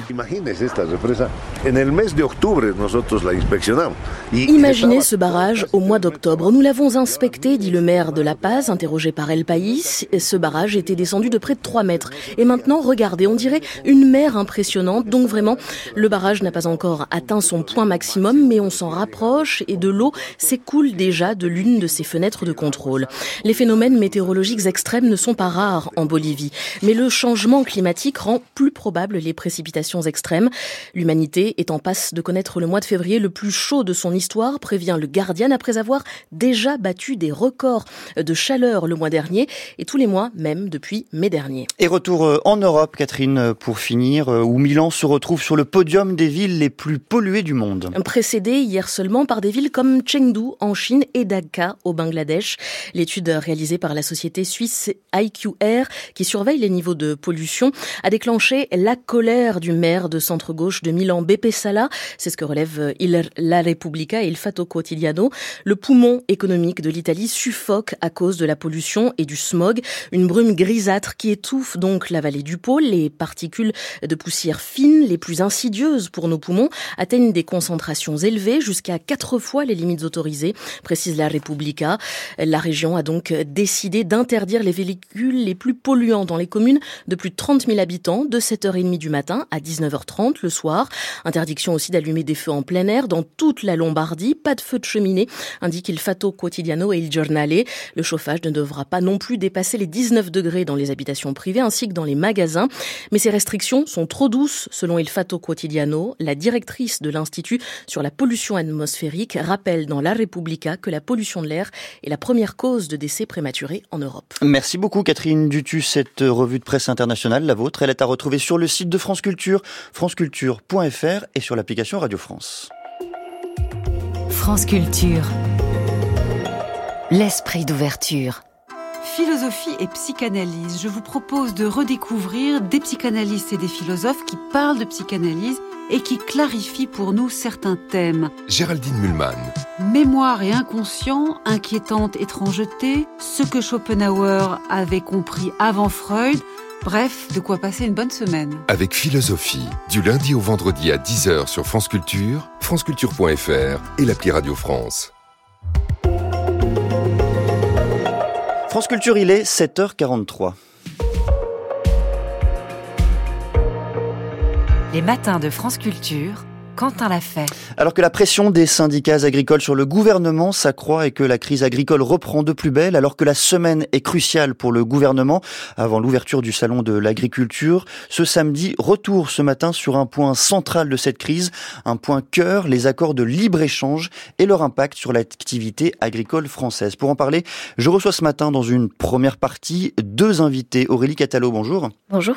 Vous êtes directrice Agriculture France pour l'Institut du développement durable et des relations internationales, l'IDRI, et à nos côtés, mais à distance, Maxime Combe, bonjour. Bonjour. Vous êtes économiste en charge des politiques commerciales et de relocalisation à l'AITEC. L'AITEC, c'est l'Association internationale de techniciens, experts et chercheurs. Je précise que vous êtes également le co-animateur du collectif Stop CETA Mercosur. Et pour commencer, euh, Maxime Combe, est-ce que vous pourriez nous expliquer peut-être les fondements théoriques de ces accords de libre-échange? Qu'est-ce qui justifie historiquement leur existence? Bah, il a été décidé d'augmenter les échanges commerciaux internationaux au motif que cela bénéficierait aux deux entités, aux deux pays, aux deux régions qui vont commercer l'une avec l'autre. Et globalement, sans être trop long, euh, l'Union européenne qui négocie donc au nom des 27 États membres de l'Union européenne, puisqu'on leur a, on a confié aux institutions européennes la charge de cette responsabilité, euh, fait plus ou moins toujours la même chose, c'est-à-dire qu'elle est prête à ouvrir les marchés agricoles européens pour pouvoir vendre plus euh, d'automobiles, plus de produits industriels, plus de machines-outils, plus de produits euh, chimiques et autres à des pays tiers, considérant que c'est par le fait d'exporter ces produits-là et de gagner des parts de marché en ouvrant la possibilité à des entreprises européennes, notamment les multinationales des services, nouveaux marchés dans des pays du Sud ou des pays tiers, euh, que la prospérité économique en Europe va être euh, prolongée. Ceci est discutable sur le plan économique, mais l'idée c'est que on va euh, libéraliser les marchés, c'est-à-dire à la fois limiter, réduire, voire supprimer tout ce que sont les barrières à l'entrée, à la frontière européenne des produits venant des pays du Sud. et en contrepartie, cela signifie que donc du coup on confie à ces marchés internationaux euh, l'organisation de ces échanges-là au lieu de les confier à la puissance publique euh, qui du coup se voit limitée dans ses possibilités euh, d'action et d'intervention pour réguler les prix, réguler les quantités, limiter l'entrée de produits à la frontière. c'est ça les accords de libre-échange. Les accords de libre-échange, c'est tout autre chose que simplement le commerce. Le commerce a toujours existé, Mhm. il existera toujours. les accords de libre-échange, c'est de confier au marché euh, et aux entreprises qui vont avec euh, la charge finalement euh, de l'organisation de ces échanges. Là encore, du point de vue euh, théorique, Maxime Combe, à qui sont censés servir ces accords? Aux personnes qui produisent ou aux personnes qui consomment? Ah, généralement, euh, ces accords-là sont plutôt pensés pour euh, euh, améliorer la, la situation, le bien-être des consommateurs, euh, et cela se fait pour partie au détriment de celles et ceux qui produisent. En tout cas, ils sont considérés bien souvent comme une variable d'ajustement. C'est le cas en Europe. La Commission européenne, les institutions européennes et même les États membres sont bien conscients euh, que ces accords, notamment lorsque l'on ouvre des marchés agricoles, vont avoir des impacts sur certains secteurs les moins compétitifs de l'agriculture française et européenne, mais il considère que globalement, l'effet sera positif parce que le consommateur va voir euh, les prix d'un certain nombre de produits euh, diminuer ou ne pas augmenter, avoir accès à des produits fabriqués ailleurs sur la planète. Et c'est cette idée-là qui consiste à dire que globalement sur le plan économique, quand on agrège l'ensemble des données, on va être bénéficiaire, mais ce on n'est pas défini alors qu'il y a des perdants réels. par exemple, l'accord entre l'Union européenne et la Nouvelle-Zélande, qui a été ratifié au mois de décembre, nous savons qui va avoir des impacts négatifs sur les producteurs euh, d'agneaux en France et en Europe. Mais globalement, euh, la France et l'Union européenne considèrent que finalement ce n'est pas très grave. Euh, et ça, il faudrait discuter avec eux pour voir si ça l'est vraiment, puisque l'on va vendre des voitures, des services, des produits industriels à la Nouvelle-Zélande et que globalement, on va être bénéficiaire. Aurélie Catalo, ces accords de libre-échange, ils sont au cœur des discussions, des revendications euh, des agriculteurs depuis euh, ce qu'on appelle euh, la crise agricole. Est-ce qu'on arrive aujourd'hui à mesurer concrètement, précisément, les effets de ces accords de libre-échange sur l'agriculture française et sur le travail des agriculteurs? Oui, tout à fait. Les accords de libre-échange font partie des revendications centrales des agriculteurs parce que là où il y a bien un dénominateur commun entre les États membres et les différents syndicats agricoles, c'est sur la nécessité d'avoir des réponses de long terme sur le revenu agricole. Et les distorsions de concurrence engendrées par les accords de libre-échange font partie euh, de ces sources de distorsion de concurrence pour le revenu des agriculteurs français et européens. Il faut expliquer, pardonnez-moi, d'un mot, pourquoi, en quoi il existe des distorsions de concurrence? Qu'est-ce qui les provoque? Eh bien, lorsque nous importons des produits issus d'un accord de libre-échange, nous n'avons pas la garantie que ces produits-là vont respecter les mêmes standards sociaux, sanitaires, environnementaux ou de bien-être animal que les normes ou, euh, ou, les règles qui sont en vigueur chez nous dans l'Union européenne. Et cela peut donc engendrer l'arrivée sur le marché commun européen de denrées qui ont des coûts de production inférieurs à ce qui est en vigueur euh, dans l'Union européenne. Et en cela, ça peut venir donc déstabiliser le revenu des agriculteurs européens. Euh, et donc, arrive-t-on à mesurer les, les, effets de ces accords de libre-échange? Bah, Ce qu'on peut, ce qu'on peut facilement euh, observer, c'est ce que ça a comme effet sur les volumes d'importation et les volumes d'exportation des produits agricoles et alimentaires entre l'Union européenne et les pays tiers avec lesquels nous avons des accords de libre-échange. Et globalement, ce qu'on peut observer, c'est que les accords de libre-échange, ils ont pour effet d'augmenter les flux importés et les flux exportés, les deux on augmente nos importations et on, augmente nos exportations. Typiquement, euh, si on observe le commerce que la France a eu avec les pays tiers, c'est-à-dire les pays hors Union européenne entre 2000 euh, et 2022, donc sur une période d'un peu plus de 20 ans, eh bien on voit que à la fois les importations et les exportations ont, été multipliées par plus de 2,5.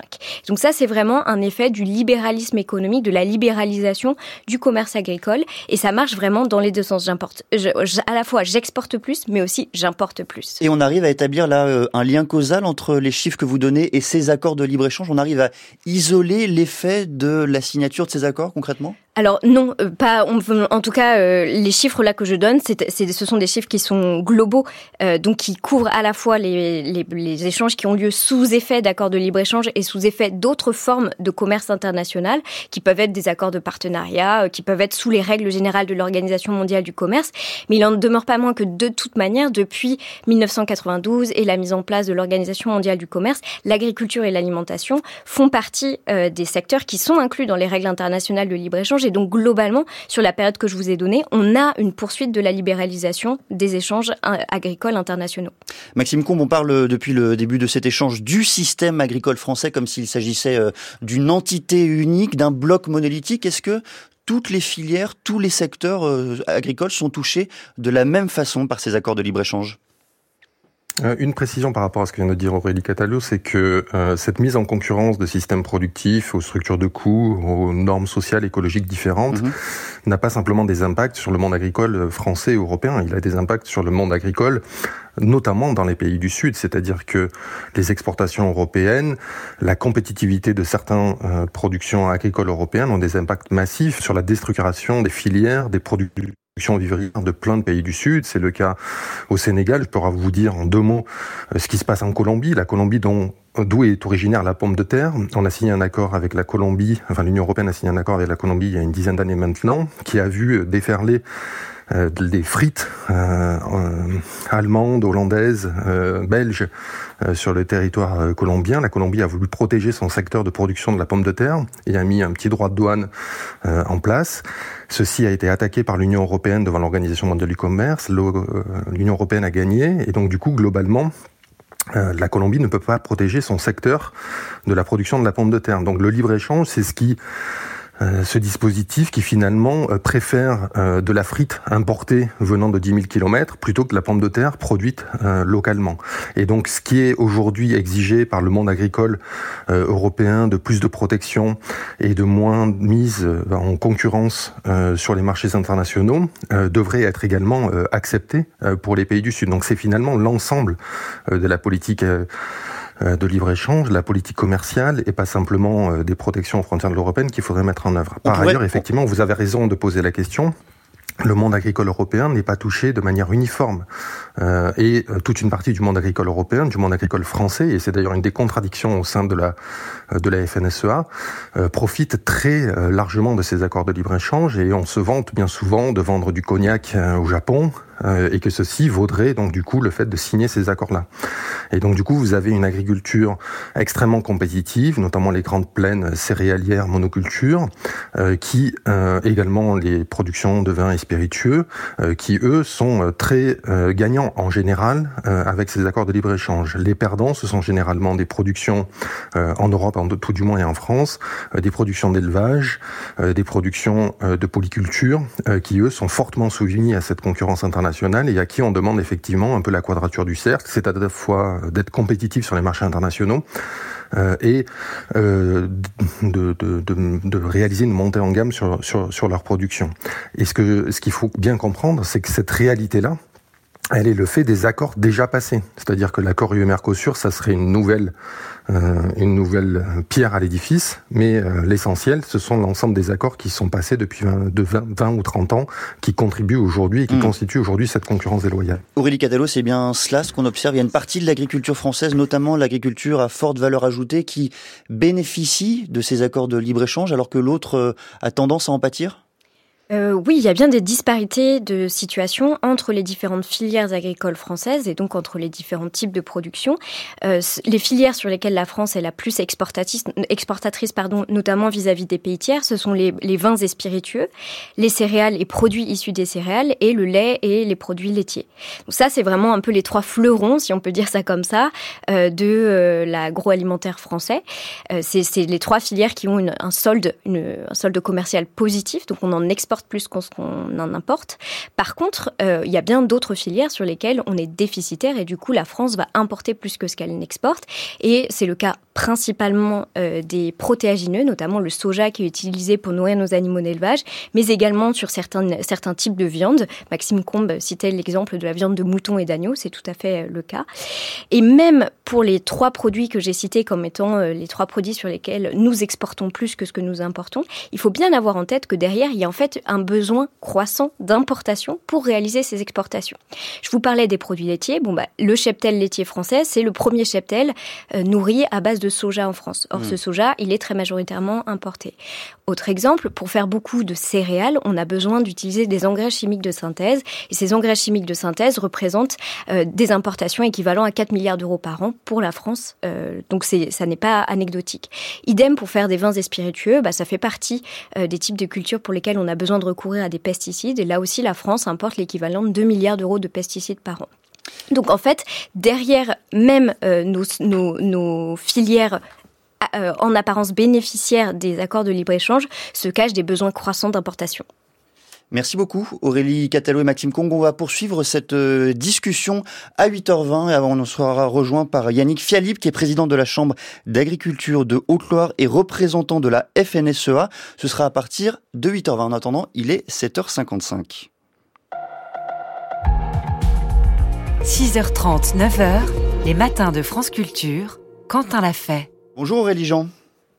Bonjour Quentin. Et c'est l'heure de, de, votre billet. Je vais vous laisser parler parce que je n'ai pas retrouvé le papier qui contenait votre chronique, mais je vais m'en occuper pendant que vous continuez et poursuivez.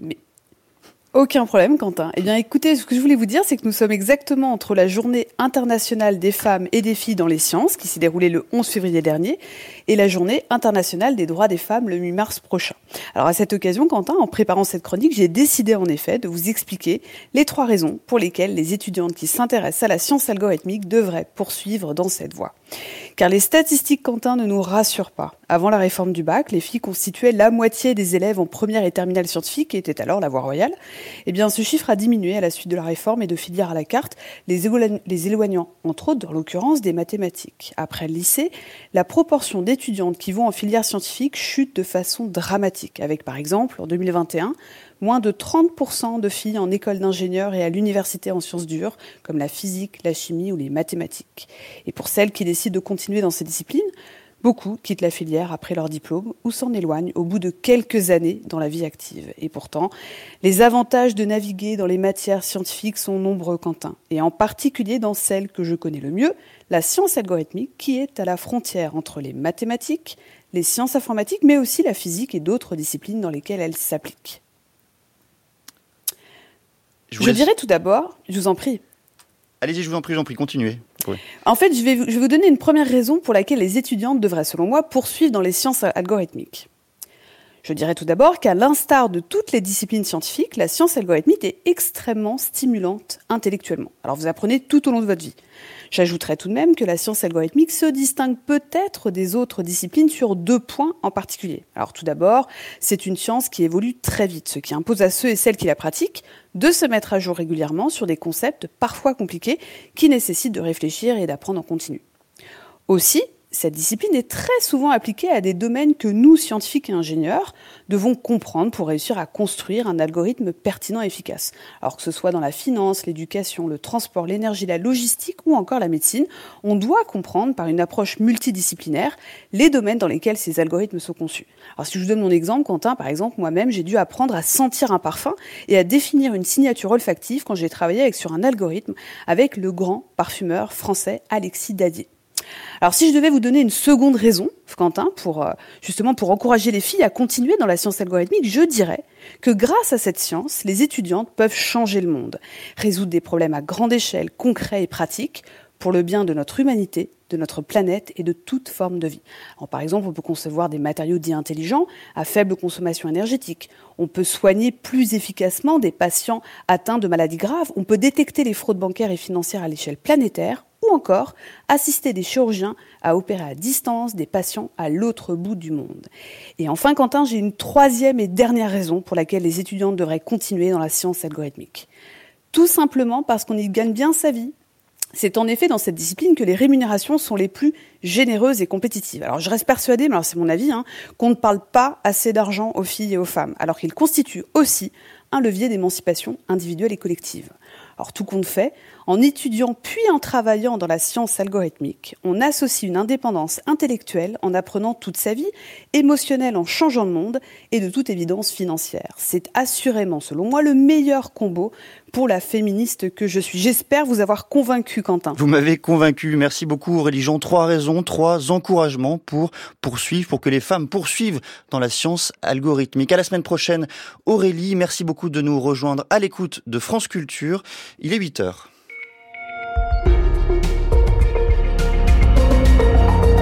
Le journal avec vous, Nino Louis. Bonjour. Bonjour Quentin, bonjour à tous. Il risque 175 ans de prison aux États-Unis. Le fondateur de Wikileaks, Julian Assange, plaide à partir d'aujourd'hui contre son extradition devant la justice britannique. Les enfants de Sderot, dans le sud d'Israël, reprennent le chemin de l'école après quatre mois de guerre. Et puis Mayotte, la semaine dernière, la Nouvelle-Calédonie. Cette semaine, Gérald Darmanin se déplace à nouveau dans un territoire en crise, confronté cette fois aux difficultés de la filière du nickel. La France est-elle encore en mesure de tenir ses outre-mer Ce sera le thème du billet politique de Stéphane Robert à 8h15. C'est l'audience de la dernière chance pour Julian Assange. Le fondateur de Wikileaks va plaider aujourd'hui et demain devant la justice britannique contre son extradition aux États-Unis où il risque 175 ans de prison pour espionnage. C'est une affaire de vie ou de mort, alerte sa femme. Julian Assange risque de mourir s'il est envoyé en prison. Alors aujourd'hui, il joue gros, Richard Place. Cette fois, s'il perd, l'option la plus probable selon son propre camp, il n'aura plus de recours possible au Royaume-Uni et il pourrait être envoyé vers les États-Unis. La Cour européenne des droits de l'homme pour essayer d'empêcher une nouvelle fois qu'il ne tombe entre les mains de l'administration américaine. Depuis bientôt cinq ans, il est incarcéré à la prison de Belmarsh, à Londres, un établissement de haute sécurité où Stella, sa femme, lui rend visite en moyenne deux fois par semaine, un peu plus d'une heure à chaque rendez-vous.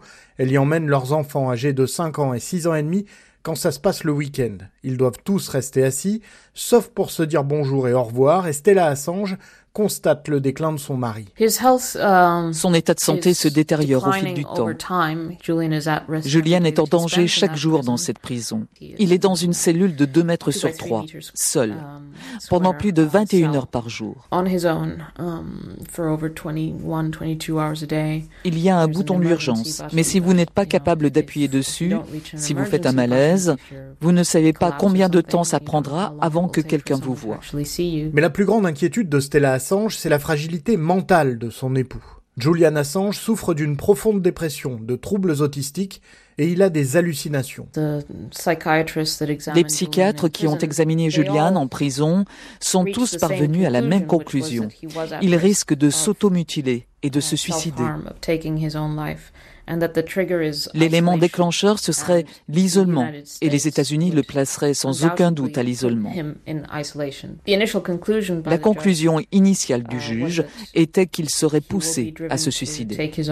C'est vrai, une juge britannique avait refusé l'extradition il y a trois ans pour cette raison-là, mais depuis, d'autres juges ont statué différemment. Et Julian Assange est soutenu par Reporters sans frontières et par le gouvernement australien qui réclame l'abandon des poursuites contre son ressortissant.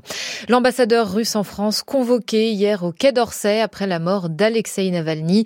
Au siège de l'Union européenne à Bruxelles, la veuve de l'opposant russe a promis de continuer le combat de son mari contre Vladimir Poutine.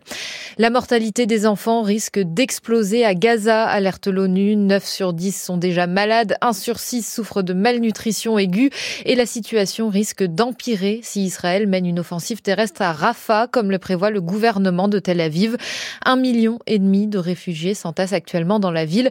Où iraient-ils alors en cas d'offensive? C'est la question que tous se posent, Thomas Giraudot. Depuis deux mois, Asma s'est réfugiée à Rafah chez sa sœur. Cette professeure de français a fui les bombardements plus au nord, à Ran Younes. Et maintenant que la menace d'une offensive pèse sur Rafah, elle s'interroge, faut-il reprendre la route, repartir à Ran Younes Mais pour retrouver quoi? J'ai peur euh, de perdre mon appartement, toucher des bombardements. Déjà, Ran Younes est tout détruite. Alors aller en Égypte, si la frontière s'ouvre, un camp est en cours de construction à quelques centaines de mètres de Rafah, côté égyptien. Les gens qui sont dans les tentes, euh, qui sont dans les rues, qui ont perdu leur maison, ont le droit d'y aller en Égypte pour avoir une autre euh, vie. Moi, je ne peux pas y aller de cette façon, non. Je veux aller en Égypte d'une façon euh, régulière. C'est pas comme une réfugiée dans un camp sous l'autorité euh, de l'armée égyptienne, non. Un peu dur avec euh, les Gazaouis. D'autres, décrit Nabil Diab, journaliste palestinien indépendant et réfugié à Rafah, veulent absolument rester dans la bande de Gaza, quels que soient les dégâts après l'offensive israélienne.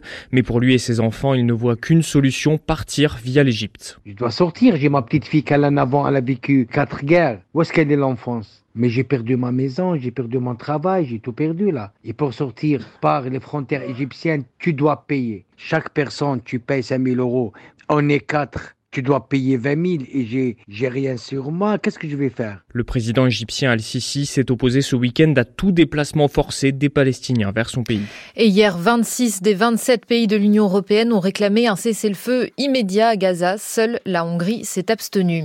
Et tandis que la guerre fait rage à Gaza, donc de l'autre côté de la barrière de séparation, la vie reprend petit à petit dans les villes attaquées par le Hamas le 7 octobre dernier. Ce week-end, la première école a rouvert à Sderot avec beaucoup de chaises vides dans les classes. Le reportage d'Étienne Monin et Marc Garvenès. Dans une classe aux portes blindées, avec 70 enfants au total de CP et de CE2, le petit Ocher fait partie des premiers à revenir en classe ce dimanche. Il a passé 4 mois dans un hôtel à Tel Aviv, avec une scolarité devenue chaotique, dit Ilis, la maman. Au bout de deux mois, ils ont ouvert une maternelle à l'intérieur de l'hôtel. Et la primaire, ils l'ont ouverte dans un bâtiment municipal. C'était improvisé. Six classes seulement sont remplies pour l'instant dans l'école Neria. La guerre est toujours présente dans les esprits, explique la directrice Mayan. Tous les matins à 8h30, on a une assemblée dans chaque classe. Et les enfants peuvent raconter, partager sur la nuit sur leurs expériences où ils étaient pendant la guerre. Alors les enfants échangent. En même temps, on a aussi des exercices d'alerte au cas où, et les enfants font de la relaxation. À Sderot, l'ouverture de cette école est un moyen de revenir progressivement à la normale, mais les rues de la ville sont encore assez vides. Le traumatisme de l'attaque est toujours présent pour Marco Marek. Les gens ils sont encore à l'hôtel, à Tel Aviv, à Yerushalayim, à Tiberia. Ils sont venus quelques familles, parce qu'ils ont peur de venir. D'ici 15 jours, tous les établissements scolaires devraient rouvrir sur la ville. C'est un moyen pour inciter au retour et relancer l'activité. Étienne Monin et Marc Garvenès. En Ukraine, la situation est extrêmement compliquée pour les troupes de Kiev dans l'est et le sud du pays, admet Volodymyr Zelensky. Le président ukrainien pointe du doigt le retard dans l'aide occidentale, en particulier américaine, qui avantagerait Moscou. Cette aide qui risque de se réduire comme peau de chagrin en cas de victoire de Donald Trump à la présidentielle américaine. Avant cela, il sera opposé très probablement à Joe Biden, mais quelques candidats indépendants sont prêts à jouer les troubles faits dans cette élection, comme Robert Kennedy Jr., le neveu de l'ancien président. Il n'a quasiment aucune chance, mais sa candidature pourrait bien faire mal à celle des deux principaux concurrents. À Washington, Sébastien Paour. Il a un nom démocrate, mais certaines idées plutôt trumpistes. Robert Francis Kennedy Jr., 70 ans, fils du frère du président assassiné, RFK Jr. pour les médias, candidat à l'investiture démocrate face à Joe Biden. L'avocat spécialisé dans le droit de l'environnement est surtout connu pour ses prises de position anti-vaccin et il croit à ses chances face aux, deux têtes d'affiche, comme ici sur la chaîne News Nation. Je devance le président Biden et le président Trump parmi les jeunes, les moins de 45 ans. Je les bats tous les deux.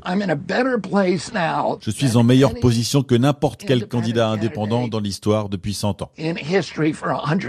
Il faut remonter, selon lui, à Theodore Roosevelt en 1912. Pour autant, il ne répond pas clairement à la question quand on lui demande si un candidat indépendant peut gagner la présidentielle ou simplement faire perdre quelqu'un d'autre. Pour l'instant, il semble grignoter des voix à Biden comme à Trump dans les sondages.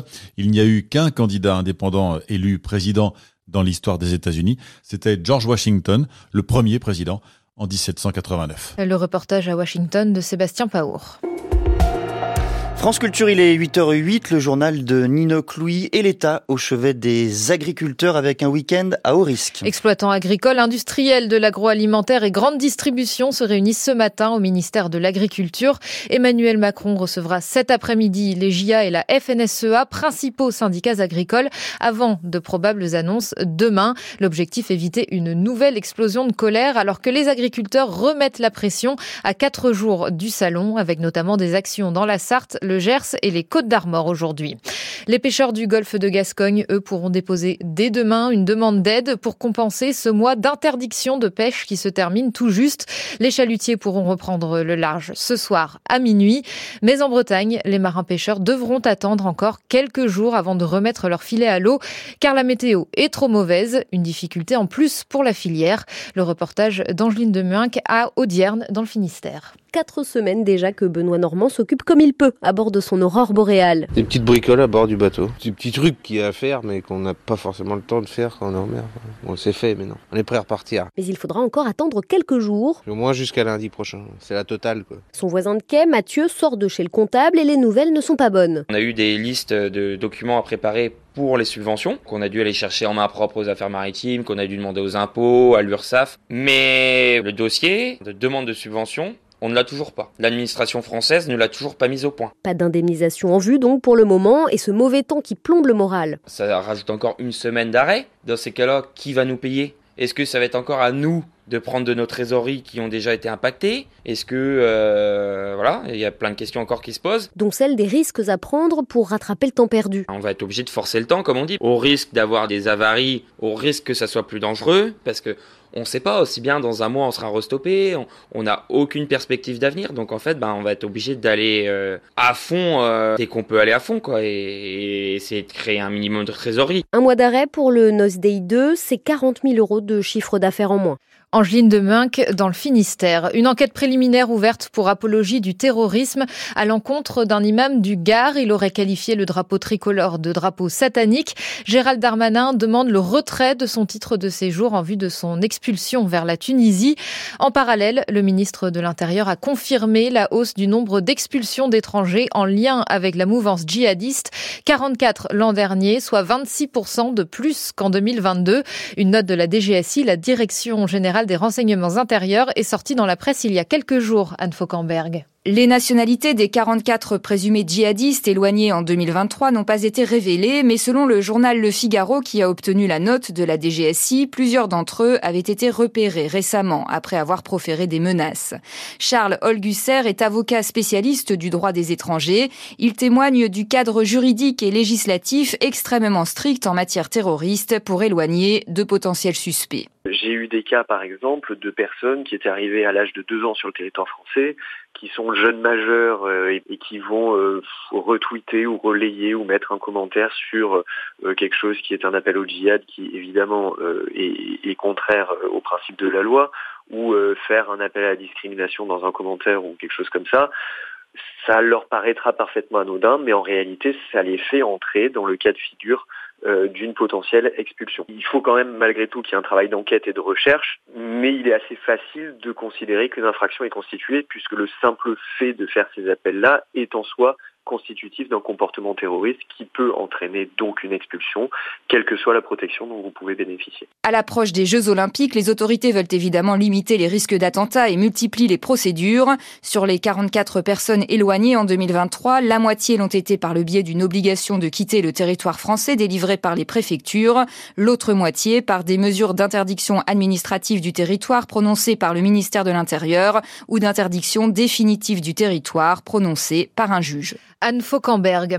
Marine Le Pen participera bien demain à la cérémonie d'entrée au Panthéon de Missac et Méliné Manouchian, malgré l'opposition d'Emmanuel Macron et du comité de soutien aux résistants.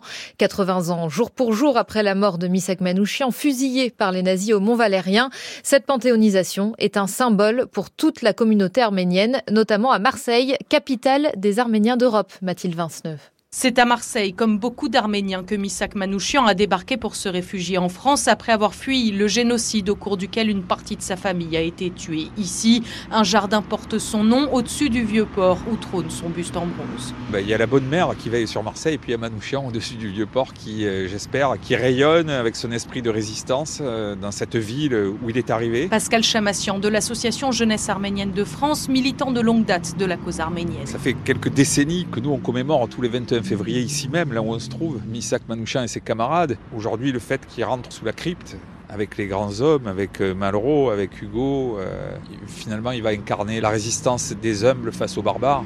Ils se sont euh, battus contre l'oppresseur nazi. Ils ont donné leur vie pour un idéal, vivre libre. C'est dans ces valeurs qu'on puise souvent notre énergie et cette envie de poursuivre nos combats. Être arménien, c'est se battre tout le temps finalement. Se battre hier pour la reconnaissance du génocide arménien, aujourd'hui contre la guerre avec l'Azerbaïdjan. Dans ce contexte, la mise en lumière de Manouchian a son importance. Parler de lui permet de parler de l'Arménie, dit Robert Guédiguian. Le réalisateur marseillais d'origine arménienne a raconté l'histoire du commando dans un film, L'armée du Christ. C'est ce qu'il a dit Hitler. Qui aujourd'hui se souvient des Arméniens? Moi, ma famille, ça fait longtemps qu'elle a disparu. Pour Robert Guédiguian, la jeunesse doit s'emparer de ses héros. Je crois qu'il faut qu'il voit ça, quoi. Que la France a aussi été défendue par beaucoup d'immigrés et d'étrangers qui n'avaient pas leur papier. Il faut, il faut absolument euh, s'identifier à ces personnages-là. Je veux dire, c'est mieux que Batman ou que Spider-Man. Hein. Ce sont des vrais héros. Ils sont morts pour défendre l'idée qu'ils se faisaient de la France. C'est pas pour défendre la France en tant que territoire, en tant que patrie. Non, c'était pour défendre la France des Lumières, en fait. Voilà, de la lumière. Des héros qui sont morts sans haine, insiste Robert Guédiguian en rappelant cette phrase écrite par Missak Manouchian dans une lettre envoyée à sa femme avant d'être fusillé. Je cite Je n'ai aucune haine contre le peuple allemand et contre qui que ce soit. Mathilde Vinceneux. Et puis il y aura du soleil à Marseille aujourd'hui avec 18 degrés. Le temps sera gris et pluvieux sur le reste du pays. Comptez 10 degrés à Belfort et 11 à Reims. Il est 8h15 minutes, la suite des matins avec vous, Quentin Lafay. Merci beaucoup Nino. Quel programme pour cette euh, dernière heure des matins? Dans quelques instants, suite de notre discussion sur l'impact des accords de libre-échange sur l'agriculture française. Et dans quelques instants, le billet politique avec vous, Stéphane Robert. Bonjour. Bonjour Quentin. Et aujourd'hui, vous nous parlez des Outre-mer. Où la France rencontre des difficultés actuellement, notamment à Mayotte et en Nouvelle-Calédonie. Dans quelques instants. France Culture. L'esprit d'ouverture. Le gouvernement a inauguré en fin d'année un nouvel office central de la police judiciaire spécifiquement dédié aux violences faites aux mineurs. Emmanuel Laurentin. En effet, en France, un enfant meurt tous les cinq jours dans sa famille et un enfant subit une agression sexuelle toutes les trois minutes. Qu'apporte cette OFMIN, cet office des mineurs par rapport à la situation précédente? Comment collaborent les services de justice, de police et les associations pour mieux protéger les mineurs? Ce sont les questions que pose le temps du débat. Le temps du débat, aujourd'hui à 18h20 sur France Culture, franceculture.fr et l'appli Radio France. France Culture, il est 8h16. Le biais politique, Stéphane Robert, et comment la France peut-elle agir dans l'outre-mer? Gérald Darmanin effectue un nouveau déplacement en Nouvelle-Calédonie où, il est attendu ce soir. C'est la sixième fois en trois ans et demi que le ministre de l'Intérieur se rend sur place et il est accompagné cette fois par la nouvelle ministre des Outre-mer Marie Guévenoux et par le ministre de la Justice Éric Dupont-Moretti. Il s'y rend pour parler encore une fois de l'avenir institutionnel de l'archipel. Des discussions sont en cours entre indépendantistes et loyalistes pour déterminer les conditions dans lesquelles on maintient le territoire dans la République après les trois référendums d'autodétermination qui ont rejeté l'indépendance mais il s'y rend aussi et surtout pour évoquer la question du nickel. Car la filière du nickel calédonien connaît une crise durable et profonde. Les trois usines de collecte et de transformation installées sur place sont déficitaires. L'une d'elles vient même d'être mise en sommeil par son principal actionnaire. La difficulté du nickel calédonien vient de la concurrence internationale et en particulier du nickel indonésien fabriqué à bien meilleur marché et dont l'intense production a provoqué un effondrement des cours. Pour que la filière calédonienne redevienne rentable, il faudrait développer l'exportation de minerais bruts et réduire la part de nickel transformé sur place. Seulement les Kanaks indépendantistes, propriétaires des terrains miniers, voient dans cet or vert le moyen de financer l'indépendance de l'archipel et ils refusent d'autoriser l'exportation de minerais qu'ils estiment être un pillage de la ressource. C'est donc ça, entre autres, que Gérald Darmanin est allé négocier sur place. Il va tenter de les faire changer d'avis. En attendant, Stéphane, il faut faire face à la crise. Oui, car l'économie calédonienne dépend pour l'essentiel du nickel. Il y a des dizaines de milliers d'emplois à la clé l'équilibre social et sociétal de l'archipel repose en partie sur la bonne santé de la filière. Si elle s'effondre, ça pourrait vite très mal tourner. Le ministre de l'économie, Bruno Le Maire, a récemment estimé les besoins immédiats de refinancement à 1,5 milliard d'euros. Et l'État français va devoir prendre sa part, sinon tout s'arrête. Seulement, la France n'a plus d'argent. Vous avez, comme moi, entendu le même Bruno Le Maire dimanche soir sur TF1, et vous avez compris que l'heure n'est pas à la dépense, mais aux restrictions budgétaires. Il faut trouver 10 milliards d'euros avant l'été. Par ailleurs, pour assurer l'avenir durable de la filière, il faudrait abandonner les centrales à charbon et transformer tout le système d'alimentation en énergie de l'archipel. Le coût, cette fois, est estimé à 5 milliards d'euros. On voit mal comment actuellement l'État pourrait assurer ce financement. Autre situation délicate, à Mayotte, dans l'océan Indien. La crise que connaît actuellement l'île de Mayotte est d'une toute autre nature mais paraît tout aussi difficile à résoudre, voire peut-être plus encore. Mayotte est confrontée à des flux continus de migrants qui arrivent des Comores voisines, pays considéré par l'ONU comme l'un des plus pauvres de la planète. La moitié de la population est étrangère, l'hôpital et les services publics sont submergés, des bandes sévissent partout dans l'île, les attaques sont monnaie courante et l'une des principales activités des 7 à 800 policiers et gendarmes déployés sur place est d'accompagner les enfants à l'école pour éviter qu'ils se fassent agresser. Et pour répondre à cette crise, Gérald Darmanin s'est rendu à Mayotte il y a une semaine. Et il a promis la suppression du droit du sol sur le territoire euh, maorais, on en a beaucoup parlé, mais aussi une opération Wambushu 2, avec encore une fois le déploiement d'environ 2000 policiers et gendarmes et la destruction de nombreux bidonvilles, comme au printemps 2023. Et puis la mise en place d'un rideau de fer maritime pour barrer la route au Kwassa Kwassa, ces bateaux de migrants qui arrivent des Comores. Derrière la fermeté des annonces, il y a bien sûr la difficulté de leur mise en œuvre, dont les acteurs sur place doutent déjà qu'elles permettent de répondre à la crise de façon durable. Les autres territoires français d'outre-mer ne connaissent pas actuellement de crise aussi aiguë, mais leurs difficultés n'en sont pas moins réelles. La France a du mal à réaliser euh, les investissements qui permettraient d'assurer la prospérité économique de ces territoires lointains. Dans ces endroits, bien souvent, l'économie dépend des importations effectuées depuis la métropole. Le coût de la vie y est plus élevé, le taux de pauvreté et les inégalités y sont plus fortes, et la défiance que nourrit la population à l'égard du pouvoir central y est plus profonde. On a pu le constater au moment de la crise Covid avec tous ces soignants qui refusaient de se faire vacciner, aux Antilles en particulier ou encore à l'occasion de l'élection présidentielle en 2022, à l'issue de laquelle Marine Le Pen est arrivée en tête devant Emmanuel Macron dans tous les territoires ultramarins, hormis dans le Pacifique. Pourtant, la France consacre un budget assez conséquent à ses outre-mer, un peu plus de 28 milliards d'euros chaque année, un budget qui s'est accru de façon importante ces dernières années et qui correspond dans certains endroits à une dépense par habitant plus élevée qu'en métropole. Toutefois, on constate que ça ne suffit pas et il est à craindre que ça suffise de moins en moins à mesure que ça menuise le poids de la France et le poids de l'Europe dans une économie mondiale dont le centre névralgique se situe aujourd'hui en Orient. Merci beaucoup Stéphane. Votre billet politique est à retrouver sur le site de France Culture, franceculture.fr et sur l'application Radio France.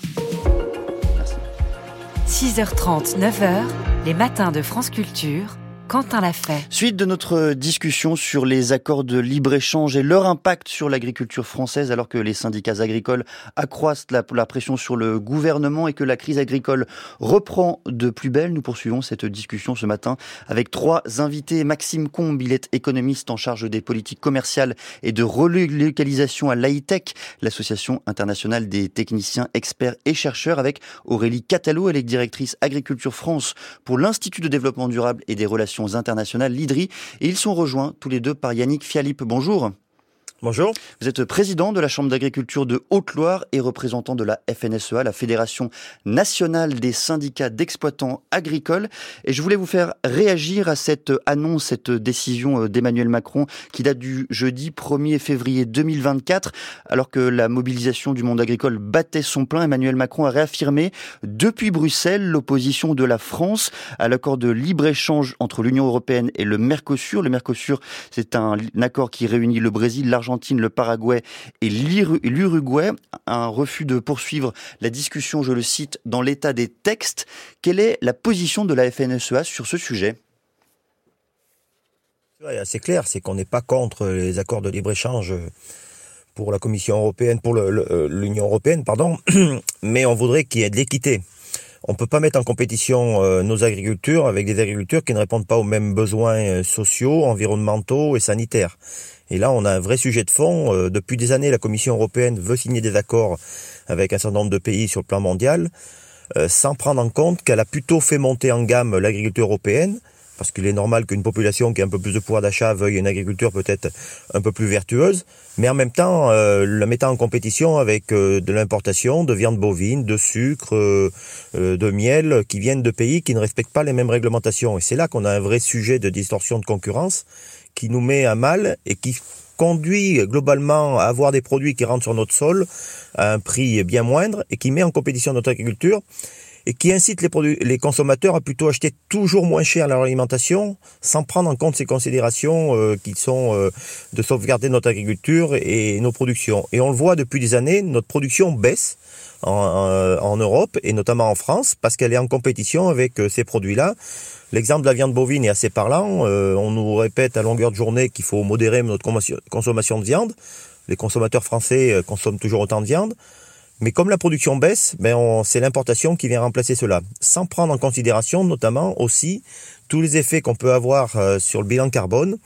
Je crois que l'accord de Paris a été assez mal établi sur ce plan-là. on a parlé d'émissions de gaz à effet de serre, on n'a pas parlé d'empreinte carbone. Et les produits qui sont en importation, on ne prend pas cette empreinte carbone en considération, donc ce qui nous met aussi doublement euh, en compétition. Pour bien comprendre, Yannick Philippe, votre position, la position officielle de la FNSEA, est-ce que vous demandez euh, sur cet accord euh, un moratoire ou vous demandez simplement qu'il puisse évoluer? Alors on demande des clauses miroirs, c'est-à-dire qu'on considère que les produits qui vont rentrer en France devront être contrôlés pour savoir s'ils répondent aux mêmes normes que l'on impose aux agriculteurs français. Un certain nombre de produits euh, de traitement des plantes sont euh, utilisés dans ces pays-là qui sont déjà interdits depuis plus de 20 ans en France. Un certain nombre de normes sanitaires ne sont pas respectées comme c'est fait, fait en France et en Europe.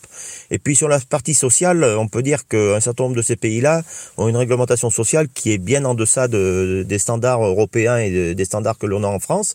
Et donc c'est ce qu'on en demande, des clauses miroirs qui permettent de comparer ces produits-là. Et s'ils répondent pas aux standards qu'on s'est fixés en Europe, ben, ces produits ne peuvent pas rentrer en France et donc on peut pas signer l'accord. C'est tout le deal qui est aujourd'hui au niveau euh, de, Bruxelles et on espère que le gouvernement français va tenir parole pour euh, éviter qu'on fasse rentrer encore des produits qui, euh, qui ne sont pas dans la même gamme que ce qu'on est capable de produire en France. Aurélie Catalot, comment est-ce que vous analysez la position de la FNSEA quant aux accords de libre-échange et peut-être même d'une manière plus générale le consensus apparent des syndicats agricoles dans ce domaine? Bah, j'évoquais en première partie d'émission euh, le basculement qu'il y a eu en 1992 lorsqu'on a fait rentrer l'agriculture dans les règles internationales de, libre-échange. À ce moment-là, globalement, euh, la France s'est dit Bon, il s'avère qu'on a des filières qui produisent des excédents, notamment sur les céréales, notamment sur le lait. Peut-être que le libre-échange peut être une manière pour nous de tirer parti euh, de l'écoulement de, nos excédents sur ces filières-là. Et il s'est avéré que pendant un certain temps ensuite, il, il est vrai que l'agriculture française a plutôt tiré profit du libre-échange. Et ce, Principalement parce que euh, pendant les 20 premières euh, années, on a signé des accords de libre-échange ou des accords facilitant le libre-échange de manière générale avec des pays qui avaient une puissance agricole plutôt moindre que celle de la France. Typiquement, quand il s'est agi euh, de faciliter le commerce, par exemple avec des, des pays d'Afrique subsaharienne dans lesquels l'industrie laitière n'a strictement rien à voir mmh. avec l'industrie laitière française, eh bien là, on y a vu une opportunité pour nous et puis on, on se disait aussi que ce serait l'occasion de contribuer à nourrir ces pays-là. Désormais, lorsqu'on envisage de signer de nouveaux accords de libre-échange, il s'agit de puissances agricoles euh, qui sont au moins équivalentes à celles de la France et parfois même plutôt plus importantes que celles de la France. On a cité tout à l'heure le cas de l'accord avec la Nouvelle-Zélande, qui a effectivement une filière ovine extrêmement développée. Et puis lorsqu'on regarde les pays du Mercosur, notamment le Brésil, bon bah c'est des pays qui ont des capacités de production de viande ou d'oléagineux, de protéagineux qui sont très importantes. Et donc là, euh, tout d'un coup, on a une position qui est un peu plus inquiète pour euh, l'avantage euh, que ça pourrait représenter pour les filières françaises. Et peut-être que ce qui a manqué euh, historiquement, c'est la reconnaissance de l'évolution de notre appréciation des accords de libre-échange. C'est vrai que on a peu entendu les représentants de la profession agricole majoritaire comme les décideurs politiques se dire ben, Jusqu'à présent, on a réussi à tirer plutôt pas mal notre épingle du jeu euh, lors de la signature d'accords de libre-échange, mais désormais, on remet en question euh, la pertinence de ces nouveaux accords de libre-échange parce que euh, la France ne viendrait plus s'en sortir gagnante en, en, ce qui concerne ses filières agricoles. Maxime Combe, lorsque le président de la République, lorsque l'exécutif français marque son opposition hein, à cet accord Union européenne-Mercosur, marque son opposition en tout cas au texte en l'état, est-ce que la France a les moyens simplement d'entraver les négociations ou d'empêcher que cet accord soit, euh, ratifié? Bon, d'abord, d'abord, il faut noter que la position de la France a été fluctuante puisque euh, cet accord a été soutenu par Emmanuel Macron en 2019 et par la France euh, lorsqu'il a été finalisé sur le contenu de son sur son contenu et que sans ce soutien de la France, on ne serait pas aujourd'hui en train de parler de l'accord UE-Mercosur. Euh, la deuxième chose, c'est que la position de la France est effectivement peu compréhensible. On dit que euh, Emmanuel Macron a répété plusieurs fois qu'il était en désaccord avec le texte en l'état. Donc si le contenu du texte ne convient pas, bah, il faut modifier ce contenu du texte. Mais la France ne propose pas de modification euh, du contenu du texte à la Commission européenne. Il faut savoir que la Commission européenne qui négocie sans faire de coup de force, la Commission européenne négocie avec un mandat qui lui a été donné en 1999, qui a été euh, validé euh, tacitement et explicitement de nombreuses fois euh, dans des retours qu'elle a pu faire auprès du Conseil, auprès des 27 États européens. Donc en fait, la France accepte que la Commission européenne est un mandat de négociation en notre nom à tous. Et donc du coup, la question qu'il faudrait poser à Emmanuel Macron, c'est de savoir si euh, eh bien, il y a une véritable opposition sur l'économie générale du texte tel qu'il existe aujourd'hui, eh bien, il faut réexaminer le mandat que dont la Commission européenne dispose pour négocier, ou éventuellement, y compris, lui retirer ce mandat-là. Et ça, c'est une demande, euh, c'est une position qui n'est pas celle de la France aujourd'hui. Donc, il y a un peu le sentiment que la France euh, dit qu'elle est contre l'accord à Paris, mais qu'elle laisse finalement les négociations se poursuivre à Bruxelles. Et d'ailleurs, les négociations se poursuivent actuellement. la deuxième petite chose que je voudrais apporter, c'est qu'il y a une contradiction effectivement dans la position française, mais qui est une contradiction qui, s'exprime également dans la position de la FNSEA, qui est de dire finalement euh, que euh, le monde agricole français souhaiterait bénéficier euh, des accords de libre-échange quand ces produits compétitifs peuvent aller gagner des marchés à l'export, mais souhaiterait être protégé quand ces marchés ou ces produits les moins compétitifs sont concurrencés par des productions venant de, de, l'étranger. Là, il y a un petit souci. Et sur la question des clauses miroirs ou des mesures miroirs ou de ce qui serait nécessaire pour protéger le monde agricole, la question qu'il faut poser, c'est est-ce que la FNSEA, est-ce que le monde agricole français euh, serait d'accord, du coup, euh, pour que des pays du Sud, qui sont fortement déstabilisés euh, par les exportations européennes, par les accords de libre-échange, puissent eux aussi mettre en place des mesures de protection euh, de leurs marchés agricoles. Et en général, la position est totalement négative sur ce point-là. Donc là, il y a une contradiction fondamentale qui s'exprime, euh, qui est euh, qui est de qui n'est pas de nature à expliciter et à rendre plus claire la discussion. De notre point de vue, les marchés agricoles, l'alimentation, l'agriculture est un bien trop précieux pour être confié euh, aux forces du marché pour être confiées euh, à l'agribusiness international et que nous avons besoin de régulation publique euh, sur ces marchés-là. Nous avons besoin de la possibilité que les pouvoirs publics puissent agir à la fois sur les quantités importées et exportées, agir sur les prix, agir sur les régulations qui sont nécessaires parfois pour effectivement protéger des filières. Et cela nécessite en fait un réexamen complet de l'ensemble des accords de libre-échange et pas simplement le fait de s'opposer à un accord supplémentaire qui est celui avec le Mercosur, qui n'est pas en vigueur aujourd'hui et qui donc n'explicite pas hmm. enfin n'est pas la raison euh, des distorsions de concurrence qui sont observées aujourd'hui. Yannick Philippe, je voudrais vous faire euh, réagir à cette euh, contradiction, ce paradoxe qui vient d'être pointé en apparence dans la position de la FNSEA, le libre-échange quand cela servirait certaines filières agricoles, le protectionnisme quand les filières seraient plus fragiles. Je ne crois pas que dans mes propos, euh, j'ai parlé euh, de dire qu'il y avait euh, des problèmes de protection du marché européen par rapport à l'exportation ou l'importation. J'ai dit que les normes que l'on s'est fixées en Europe, et notamment en France, c'est plutôt une agriculture plutôt vertueuse, avec des normes sociales, environnementales et sanitaires qui sont quand même dans le haut de gamme de l'agriculture mondiale. Et c'est cela qui pose question. C'est-à-dire, si les pays sont capables de faire la même agriculture que nous, effectivement, on est ouvert à la compétition. Et quand on exporte, on exporte plutôt des produits de qualité. On exporte du comté, par exemple, qui est un produit de qualité en Chine. Il n'y a pas de problème parce qu'on répond à un certain nombre de normes.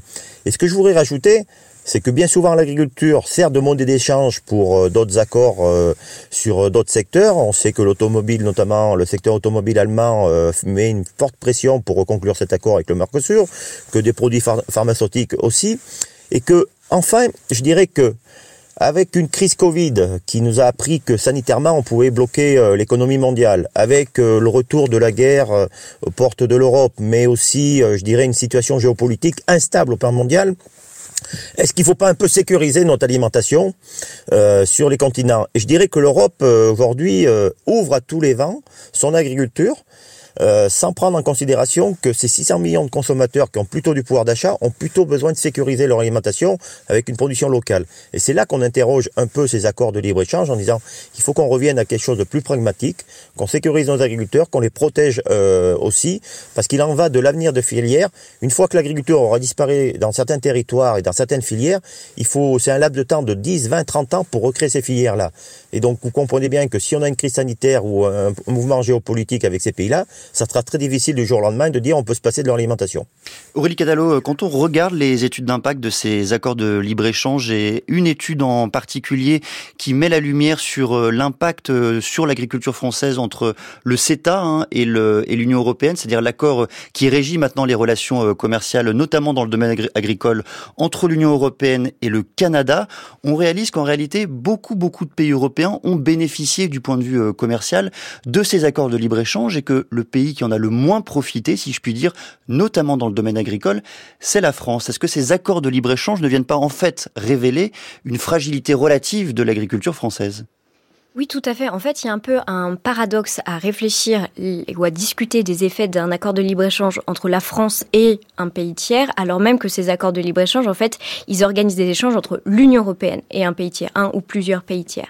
Et c'est l'exemple du, du, de l'accord avec le Canada, c'est ce qu'il révèle. C'est qu'en fait, au global, l'agriculture européenne a effectivement plutôt bénéficié de cette agriculture, de cet accord de libre-échange là, mais ça ne veut pas dire qu'au sein de ce, du marché commun européen, il n'y a pas des gagnants et des perdants. Et il s'avère qu'il y a des États membres qui ont plus tiré leur épingle du jeu à, à ce jeu-là que euh, l'agriculture française. Et ce que ça révèle, bah, ça révèle que l'agriculture française n'est pas forcément la mieux positionnée pour gagner au jeu de la compétitivité prix, c'est-à-dire au jeu de la capacité à produire beaucoup de certains produits à un coût mondial attractif. Est-ce que de ça, il faut forcément euh, s'en flageller? Pas nécessairement, parce qu'en fait, l'agriculture française, elle a plein d'autres atouts que celui-ci.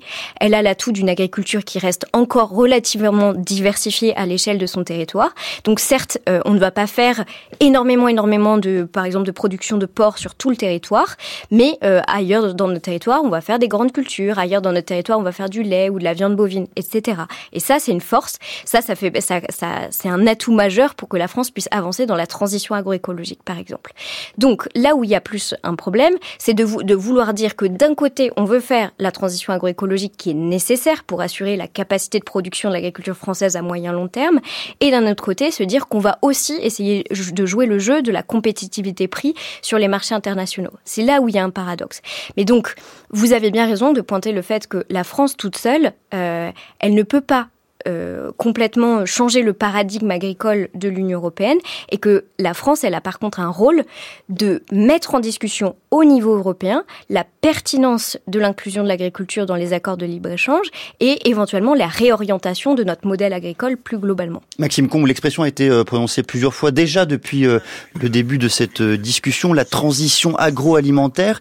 Est-ce qu'elle est prise en compte de plus en plus, notamment par la Commission européenne, dans l'élaboration de ces accords de libre-échange mm, pour l'instant, c'est de façon édulcorée, c'est-à-dire qu'effectivement, dans les nouveaux accords qui sont en cours de négociation, on fait mention de l'accord de Paris sur le climat, on fait mention d'un certain nombre d'engagements qui ont pu être pris euh, dans des sphères internationales euh, autres que celles de l'Organisation mondiale du commerce, euh, mais généralement ces mentions-là, ces clauses-là éventuellement ne sont jamais réellement contraignantes. Un seul exemple, on a fait de l'accord entre l'Union européenne et la Nouvelle-Zélande un accord extrêmement présenté comme le plus moderne, le plus avancé, avec mention de l'accord de Paris.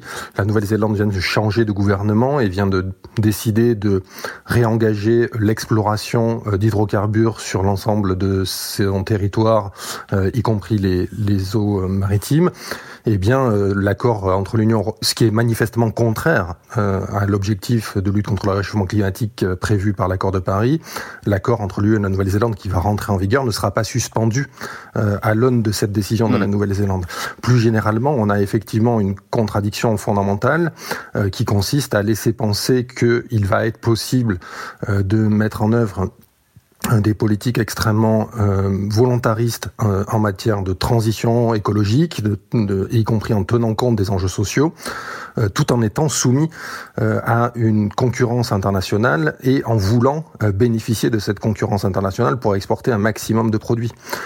et ce, que le, les accords de libre-échange euh, instituent de manière euh, structurelle euh, et, qui ne pourra pas être contrebalancé par des politiques publiques de régulation parce que c'est une contradiction dans les termes, c'est que ça construit des allongements de filières d'approvisionnement et donc de l'insécurité en matière agricole du point de vue alimentaire et la destruction des, des, des marchés locaux quand monsieur euh, de la FNSEA dit que nous ne vendons que des produits de qualité euh, à l'international, ce n'est pas vrai. Euh, nous vendons les bas morceaux de volaille que les consommateurs européens ne veulent pas consommer, dans les pays africains notamment, mais également les sous-produits du lait, notamment de la poudre de lait qu'on réengraisse avec, avec de l'huile de palme. Et tout cela déstructure des marchés locaux dans les pays du Sud. Et ce qu'il faut savoir, c'est que par exemple, de nombreux pays du Sud souhaiteraient que l'Union européenne arrête de subventionner euh, aussi de façon aussi importante l'agriculture européenne qui, de ce fait, euh, obtient euh, un, un, avantage compétitif sur les marchés internationaux. Et donc, du coup, ce que on souhaiterait mettre en œuvre à l'échelle européenne, c'est-à-dire de la protection de la concurrence internationale quand il s'agit de de, de, filières qui ne sont pas suffisamment compétitives. Si ceci doit voir le jour, il faut que ce, ce, ne soit pas simplement possible en Europe, mais il faut que ce soit également possible dans tous les pays tiers avec lesquels l'Union européenne euh, négocie et commerce. Et ça, pour l'instant, euh, c'est pas à l'ordre du jour. Donc, du coup, il faudrait pas que, euh, parce que l'Union européenne est un marché de 450 millions de consommateurs et une puissance mmh. économique euh, importante, elle impose finalement une relation encore plus asymétrique dans les échanges internationaux en protégeant son agriculture et en considérer la moins compétitive et que son agriculture la plus compétitive continue à déstructurer des marchés locaux dans les pays du Sud. Ça, c'est pas acceptable d'un point de vue simplement euh, logique, de point de vue euh, simplement de la cohérence euh, intellectuelle de ce qui est mené à l'échelle européenne. Je voudrais vous faire réagir, Yannick Fialip, vous qui représentez la, FNSEA dans cette, dans cette discussion, à ce que vient de dire Maxime Combe. Au fond, nous ne vendrions pas, grâce au libre-échange, uniquement les produits agricoles à forte valeur ajoutée, mais également euh, les bas morceaux de volaille et les sous-produits du lait. Alors, je ne sais pas où M. Cambre retrouve ces chiffres, mais moi, je sais que sur notamment la viande de, volaille, euh, l'Europe importe beaucoup de viande de volaille aujourd'hui. En France, c'est pratiquement un poulet sur deux, euh, sur deux sur la consommation restauration hors foyer qui est, qui est d'importation. donc voilà, je suis un peu surpris par ces chiffres-là, parce que nous, on n'a pas du tout les mêmes. Mais au-delà de, ce débat euh, un peu un peu stérile euh, sur les chiffres, c'est de dire euh, à un moment où on voit quand même une géopolitique se dessiner qui est quand même assez fragile, est-ce que ce continent européen, j'y rappelle, ne subventionne pas plus son agriculture que les autres continents et ne protège pas plus, même moindre? Et est-ce qu'on continue dans cette logique-là d'ouvrir notre système alimentaire à tous les vents du libéralisme et à de l'importation, ou est-ce qu'on le protège un peu? Un certain nombre de continents sont en train de réarmer leur production agricole. Les États-Unis, on voit ce qui se passe avec la Russie, on voit la Chine qui euh, redessine un certain nombre de, profils sur son agriculture, et nous, l'Europe, on serait en train de libéraliser notre système, et en plus en mettant sous pression, sous euh, une injonction euh, plutôt de Green Deal, notamment européen, nos agriculteurs, en leur demandant de faire encore plus en termes de montée en gamme, notamment environnementale. C'est là qu'on a un paradoxe. Hmm. Nous, on est prêt à faire des efforts sur la transition agroécologique, mais on veut qu'il y ait une réciprocité par rapport aux produits qu'on va importer. Et là, je dirais qu'on n'a pas le même rapport avec euh, ces accords. On a signé avec le CETA, euh, et je peux vous en parler notamment euh, sur une production que je connais très bien en Haute-Loire, qui est la lentille produit de la lentille en Haute-Loire, mais en compétition avec une lentille qui vient du Canada, qui n'a pas du tout les mêmes normes sanitaires, environnementales euh, que l'on se produit en France. Et donc, on est moins compétitif. Et donc, on se retrouve avec de la lentille qui vient euh, aujourd'hui dans les repas des cantines, notamment du Canada, qui n'a pas du tout les mêmes vertus que la lentille qu'on produit euh, notamment en Haute-Loire et en France. Et on a, des, on a ces productions qui se cassent la figure en France parce qu'on n'arrive pas à être compétitif avec ces produits d'importation. Donc, c'est là qu'on pose le débat en disant qu'est-ce qu'on veut demain pour notre agriculture européenne Est-ce qu'on veut que ce soit un continent qui continue à développer sa production, donc qui continue à avoir des producteurs et des consommateurs, ou est-ce qu'on veut que seulement que ce soit un continent de consommateurs qui sera soumis aux aléas euh, des pays pour euh, importer son alimentation? Aurélie Catalo, on a parlé d'à peu près tout le monde dans ces discussions, sauf sans doute des consommateurs. Ces euh, accords de libre-échange sont censés apporter des produits agricoles moins chers à celles et ceux qui les consomment. Est-ce que là encore, ça se vérifie dans les études?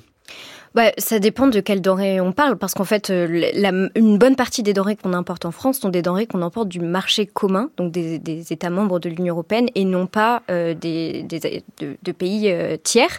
Typiquement, nos importations de fruits et légumes, hors fruits tropicaux, proviennent largement en premier lieu de, de, nos voisins européens. Donc, cette, cette question du, du bas prix pour le consommateur, c'est souvent celle qui a été utilisée pour justifier un modèle économique libéral pour l'agriculture, dans lequel s'insèrent les accords de mais on en voit aujourd'hui les limites. La première des limites, c'est que le nombre euh, de Français qui doivent avoir recours à l'aide alimentaire est en explosion, et ce même alors que la majorité des agriculteurs français et européens, eux, ne gagnent pas non plus un revenu décent. Donc en fait, la, la question des accords de libre-échange, elle est plutôt euh, intéressante parce qu'elle soulève euh, les limites de la course à la production abondante euh, sur des marchés internationaux, alors qu'en fait, elle nous invite à définir une nouvelle orientation pour le système agricole européen. Merci beaucoup à tous les trois, Maxime Combe, Aurélie Catalot et Yannick Fialip, d'être venus ce matin au micro de France Culture évoquer l'impact sur l'agriculture française des accords de libre-échange. Il est 8h44. Merci à celles et ceux qui nous retrouvent et bonjour à Lucille et à Thomas. Comment allez-vous tous les deux? Bonjour, très bien Quentin, merci. Thomas Baumgartner, quel est le programme aujourd'hui? Tout à l'heure, je parle de télé, de web et de droit à l'oubli. Et Lucille Como. Et moi, je vais vous parler de Bruno Dumont qui refait la guerre des étoiles dans le Boulonnais. Ce sera après le 845.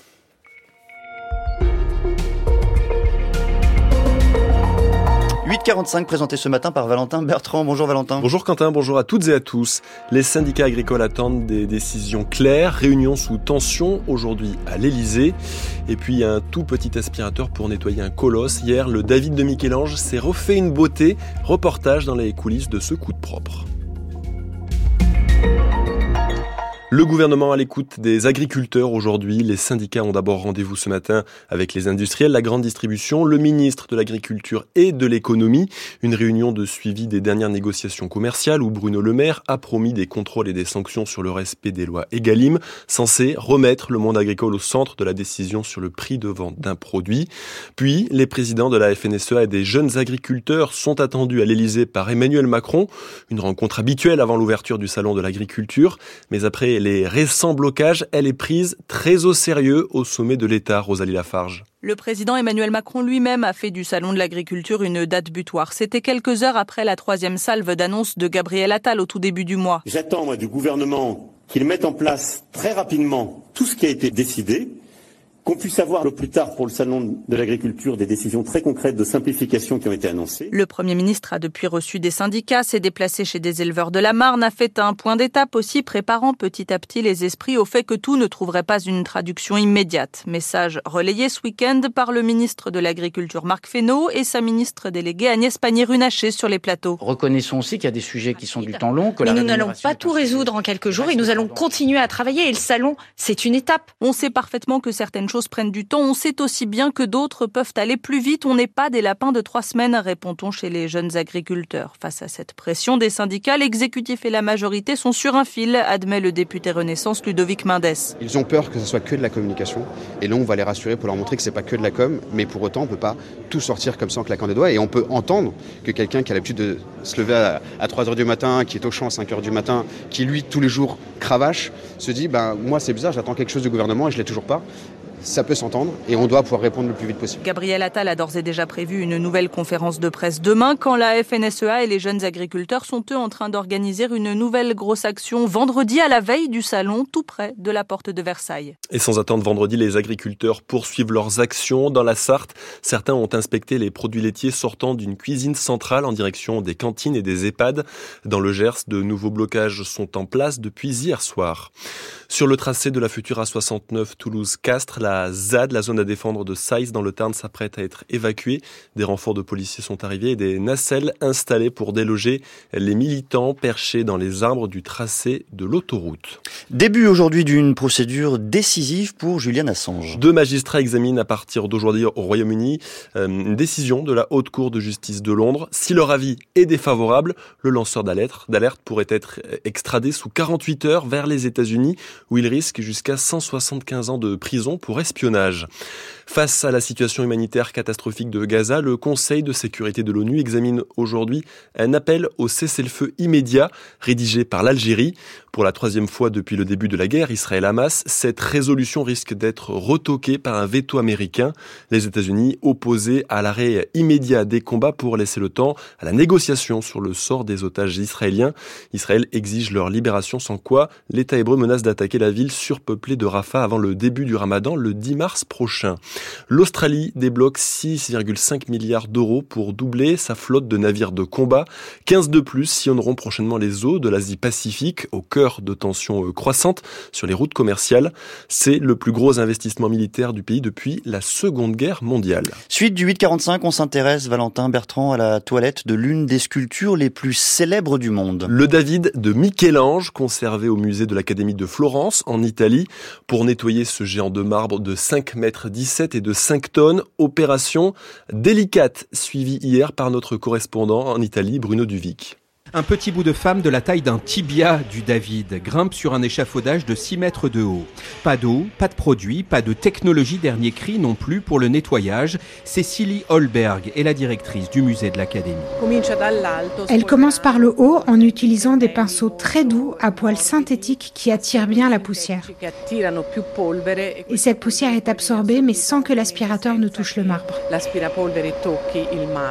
La restauratrice, son aspirateur dans un sac à dos, est la seule à approcher la statue sans même la toucher. Elle n'a que la journée de fermeture du musée pour faire le tour complet de l'œuvre. Les cheveux bouclés du David où s'accumulent les impuretés demandent plus de temps que les parties lisses. Pas une minute pour la presse, c'est la directrice qui répond D'où vient la poussière? La poussière est apportée par les visiteurs. Même vous, vous nous apportez un peu de poussière. Et en 2023, nous avons eu plus de 2 millions de personnes. Si chacun transporte avec lui ne serait-ce qu'une toute petite saleté, c'est déjà beaucoup. Selon les jours, 3500 à 10 000 personnes tournent autour du beau gosse dans un espace où la température et le degré d'humidité sont aussi regardés de très près. C'est tous les deux mois que le nettoyage est effectué. C'est le rythme qui nous a semblé le bon. Je ne sais pas à quelle fréquence vous lavez votre voiture. Nous l'avons fixé en fonction du nombre de visiteurs. Et depuis que nous avons un nouveau système de climatisation avec de nouveaux filtres, nous avons beaucoup moins de poussière.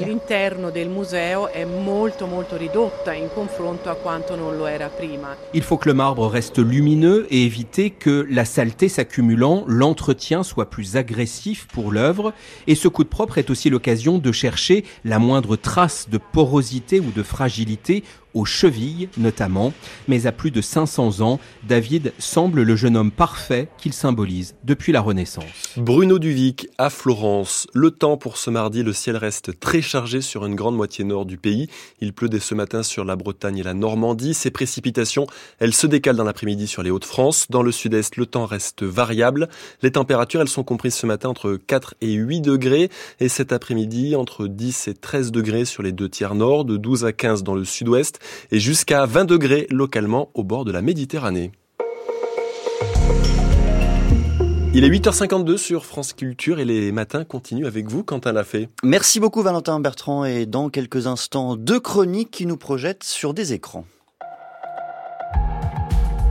6h30, 9h, les matins de France Culture Quentin l'a fait. Et la première à Monde Connecté est signée Thomas Baumgartner. Bonjour Thomas. Bonjour Quentin, bonjour à toutes et à tous. Ce matin, retour dans nos souvenirs télévisuels. Oui, ce matin, je vous parle d'un gros succès télé des années 2000. Je parlais de Y'a que la vérité qui compte, une émission diffusée sur TF1 entre 2002 et 2006, il y a pour ainsi dire 20 ans. C'était animé par Pascal Bataille et Laurent Fontaine et le principe était le suivant. Une personne inconnue était invitée sur le plateau de l'émission. Elle ne savait, pas vraiment pourquoi elle était convoquée. Là, et face à elle, il y avait un grand rideau. Et derrière ce rideau, une autre personne qui avait quelque chose à lui dire. Un ex qui voulait renouer ou une sœur perdue de vue qui réapparaissait ou encore la caissière du supermarché qui voulait faire plus ample connaissance. C'était une époque pré-smartphone, pré-YouTube et même pré-TNT. Bref, c'était avant la grande dissémination des audiences. Autant dire qu'il y a que la vérité qui compte. Était un succès comme on n'en fait plus. L'émission qui était diffusée en deuxième partie de soirée dépassait régulièrement les 3 millions de téléspectateurs. Il faut dire aussi que l'émission répondait à une narration très précise et très efficace qui ménageait le suspense. L'invité va-t-il ou va-t-elle ouvrir le rideau et répondre, rejoindre l'autre personne? Excellent concept tout de même Thomas. Et voilà que près de 20 ans plus tard, l'émission connaît un retour de flamme inattendu. Effectivement, car non seulement une nouvelle version de l'émission existe sur C8 depuis septembre, mais les émissions de l'époque, donc de 2002 à 2006, connaissent une nouvelle jeunesse sur les réseaux. Et c'est précisément là qu'il quelque chose à dire. C'est ce qu'on peut lire dans un article tout récent de l'excellente revue des médias de l'INA. On y apprend que depuis 2020, l'archive de, les archives de l'émission, rachetées à Bataille et Fontaine, ont été mises en ligne par un producteur et découpées par histoire. Je suis venu parler à mon premier amour. Elle tombe amoureuse de son moniteur de ski. Ils étaient ensemble au CP, mais il n'a jamais pu l'oublier. Voilà, ça, ce sont les titres de quelques-unes des histoires. Et le format ainsi repensé euh, se prête si bien à nos consommations d'images en ligne que le succès est phénoménal. Il y a aujourd'hui près de 600 000 abonnés à la chaîne YouTube consacrée aux archives de l'émission, avec 1300 vidéos euh, archivées pour un total de plus de 230 millions de vues aujourd'hui. Or, Thibaut Shepman, qui signe l'article de la revue des médias, pose la question, légitime évidemment, du droit à l'oubli, car les protagonistes, selon les informations qu'il a recueillies auprès de plusieurs d'entre eux, n'ont pas été mis au courant de ces republications ils et elles ont tous et toutes découvert par hasard ces morceaux de leur vie d'il y a 20 ans, remises aux yeux du monde.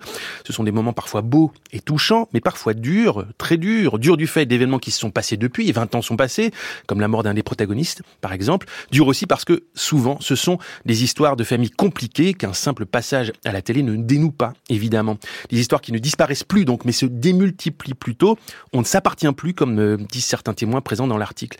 La vie des protagonistes, à minima leur vie numérique, est marquée au fer rouge par ce passage télé d'il y a 20 ans. La question que cela pose, c'est celle du ressurgissement qui pourrait bien concerner tout un chacun. On croit que les différentes couches de nos mois successifs à travers les années s'effacent les unes après les autres, mais c'est faux. Tous ces éléments de différentes époques, écrits, mails, commentaires, contributions, documents partagés, sont dans les plis du réseau, si vous me passez l'expression, et au fond, nous n'avons pas les moyens d'anticiper ce qui sera fait de nos archives ainsi disséminées. Une appli les fera peut-être remonter à la surface, ou un usage imprévisible, ou un bug créatif, pourquoi pas.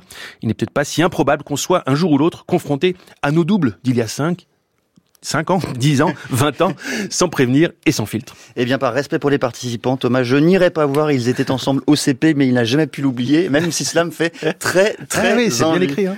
Bonjour Lucille Como. Bonjour Quentin. Et ce matin, un film qui sortira demain au cinéma, il est intitulé L'Empire et il est signé Bruno Dumont. Oui, Bruno Dumont, le réalisateur de la série Petit Quinquin, probablement ce qu'il avait rendu populaire, mais aussi de films comme La vie de Jésus ou France dernièrement.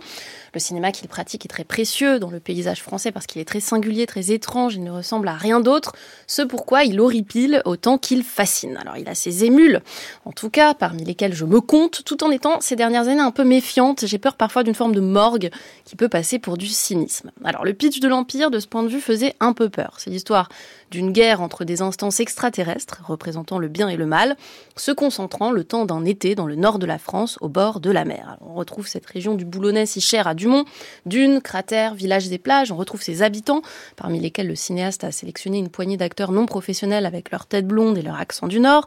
Certains d'ailleurs sont familiers, notamment le fameux duo burlesque des gendarmes de Petit Quinquin. Et on retrouve aussi l'autre versant, hein, ce goût de Dumont pour des acteurs professionnels très grand cinéma français, en l'occurrence Camille Cotin qui joue la grande prêtresse du bien, tandis que Fabrice Lucchini interprète le mal en personne. Dumont radicalise une tendance qu'il avait plusieurs fois effleurée ces derniers temps en livrant un vrai film de science-fiction, une guerre des étoiles avec effets spéciaux, sabres laser, vaisseaux, cavalcades et donc cette lutte fondamentale entre forces lumineuses et forces obscures. Si je vous suis, Lucille, c'est donc un film de genre. Oui, le problème de ce film, et peut-être de Dumont, c'est qu'on se demande un peu tout le temps où et comment il se situe dans le rapport au genre et à ce qu'il véhicule comme idéologie, hein, cette lutte entre le bien et le mal. Qu'est-ce que ça veut dire pour lui? Est-ce qu'il observe ce manichéisme avec distance, celle de la parodie, ou est-ce qu'il adhère en mystique, on sait qu'il l'est, à cette histoire de combat fondamental qui travaille l'humanité Le genre, ça marche si on est sérieux. Dès lors qu'on soupçonne quelque chose de l'ordre de la satire, le système s'effondre avec la cohérence de l'univers proposé. Et il se trouve par ailleurs que ça fait des années que le cinéma de genre hollywoodien, les Star Wars et autres gardiens de la galaxie, sont tous remplis d'ironie, de parodies et de références. Le méta est partout. Dumont, jouant avec la pop culture, arrive comme du méta sur du méta, de quoi donner un peu le tournis ou le classer complètement hors sol. Résultat, prise au premier degré, cette fable n'est pas passionnante, le récit est plutôt plat, très linéaire, hein, avec ce manichéisme qui structure le récit et son personnel.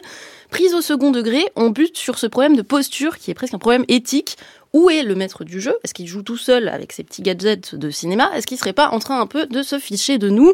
Bref, le soupçon d'un substrat cynique et anti-moderne un peu désagréable qu'on pressentait déjà dans France, hein, son dernier film qui mettait en scène une présentatrice de télévision, se confirme, notamment à l'endroit encore des personnages féminins. Là, le film perd en singularité ce qu'il accumule d'un mépris par ailleurs bien répandu du progressisme contemporain. Reste du Dumont étrange et déstabilisant qu'on aime, des choses somme toute artificielles, qui relèvent moins du récit et de la mise en scène que de motifs éparpillés ça et là, un décor, une gestuelle burlesque, un accent, un décalage, des choses qu'on retrouve avec plaisir, mais sans le choc d'absurdité ou de beauté esthétique dont on le sait capable. Eh bien, nous n'irons pas voir les anciennes émissions, mais nous pouvons aller au cinéma à partir de demain pour voir l'Empire de Bruno Dumont. Merci beaucoup, Lucille Como. Il est 8h58.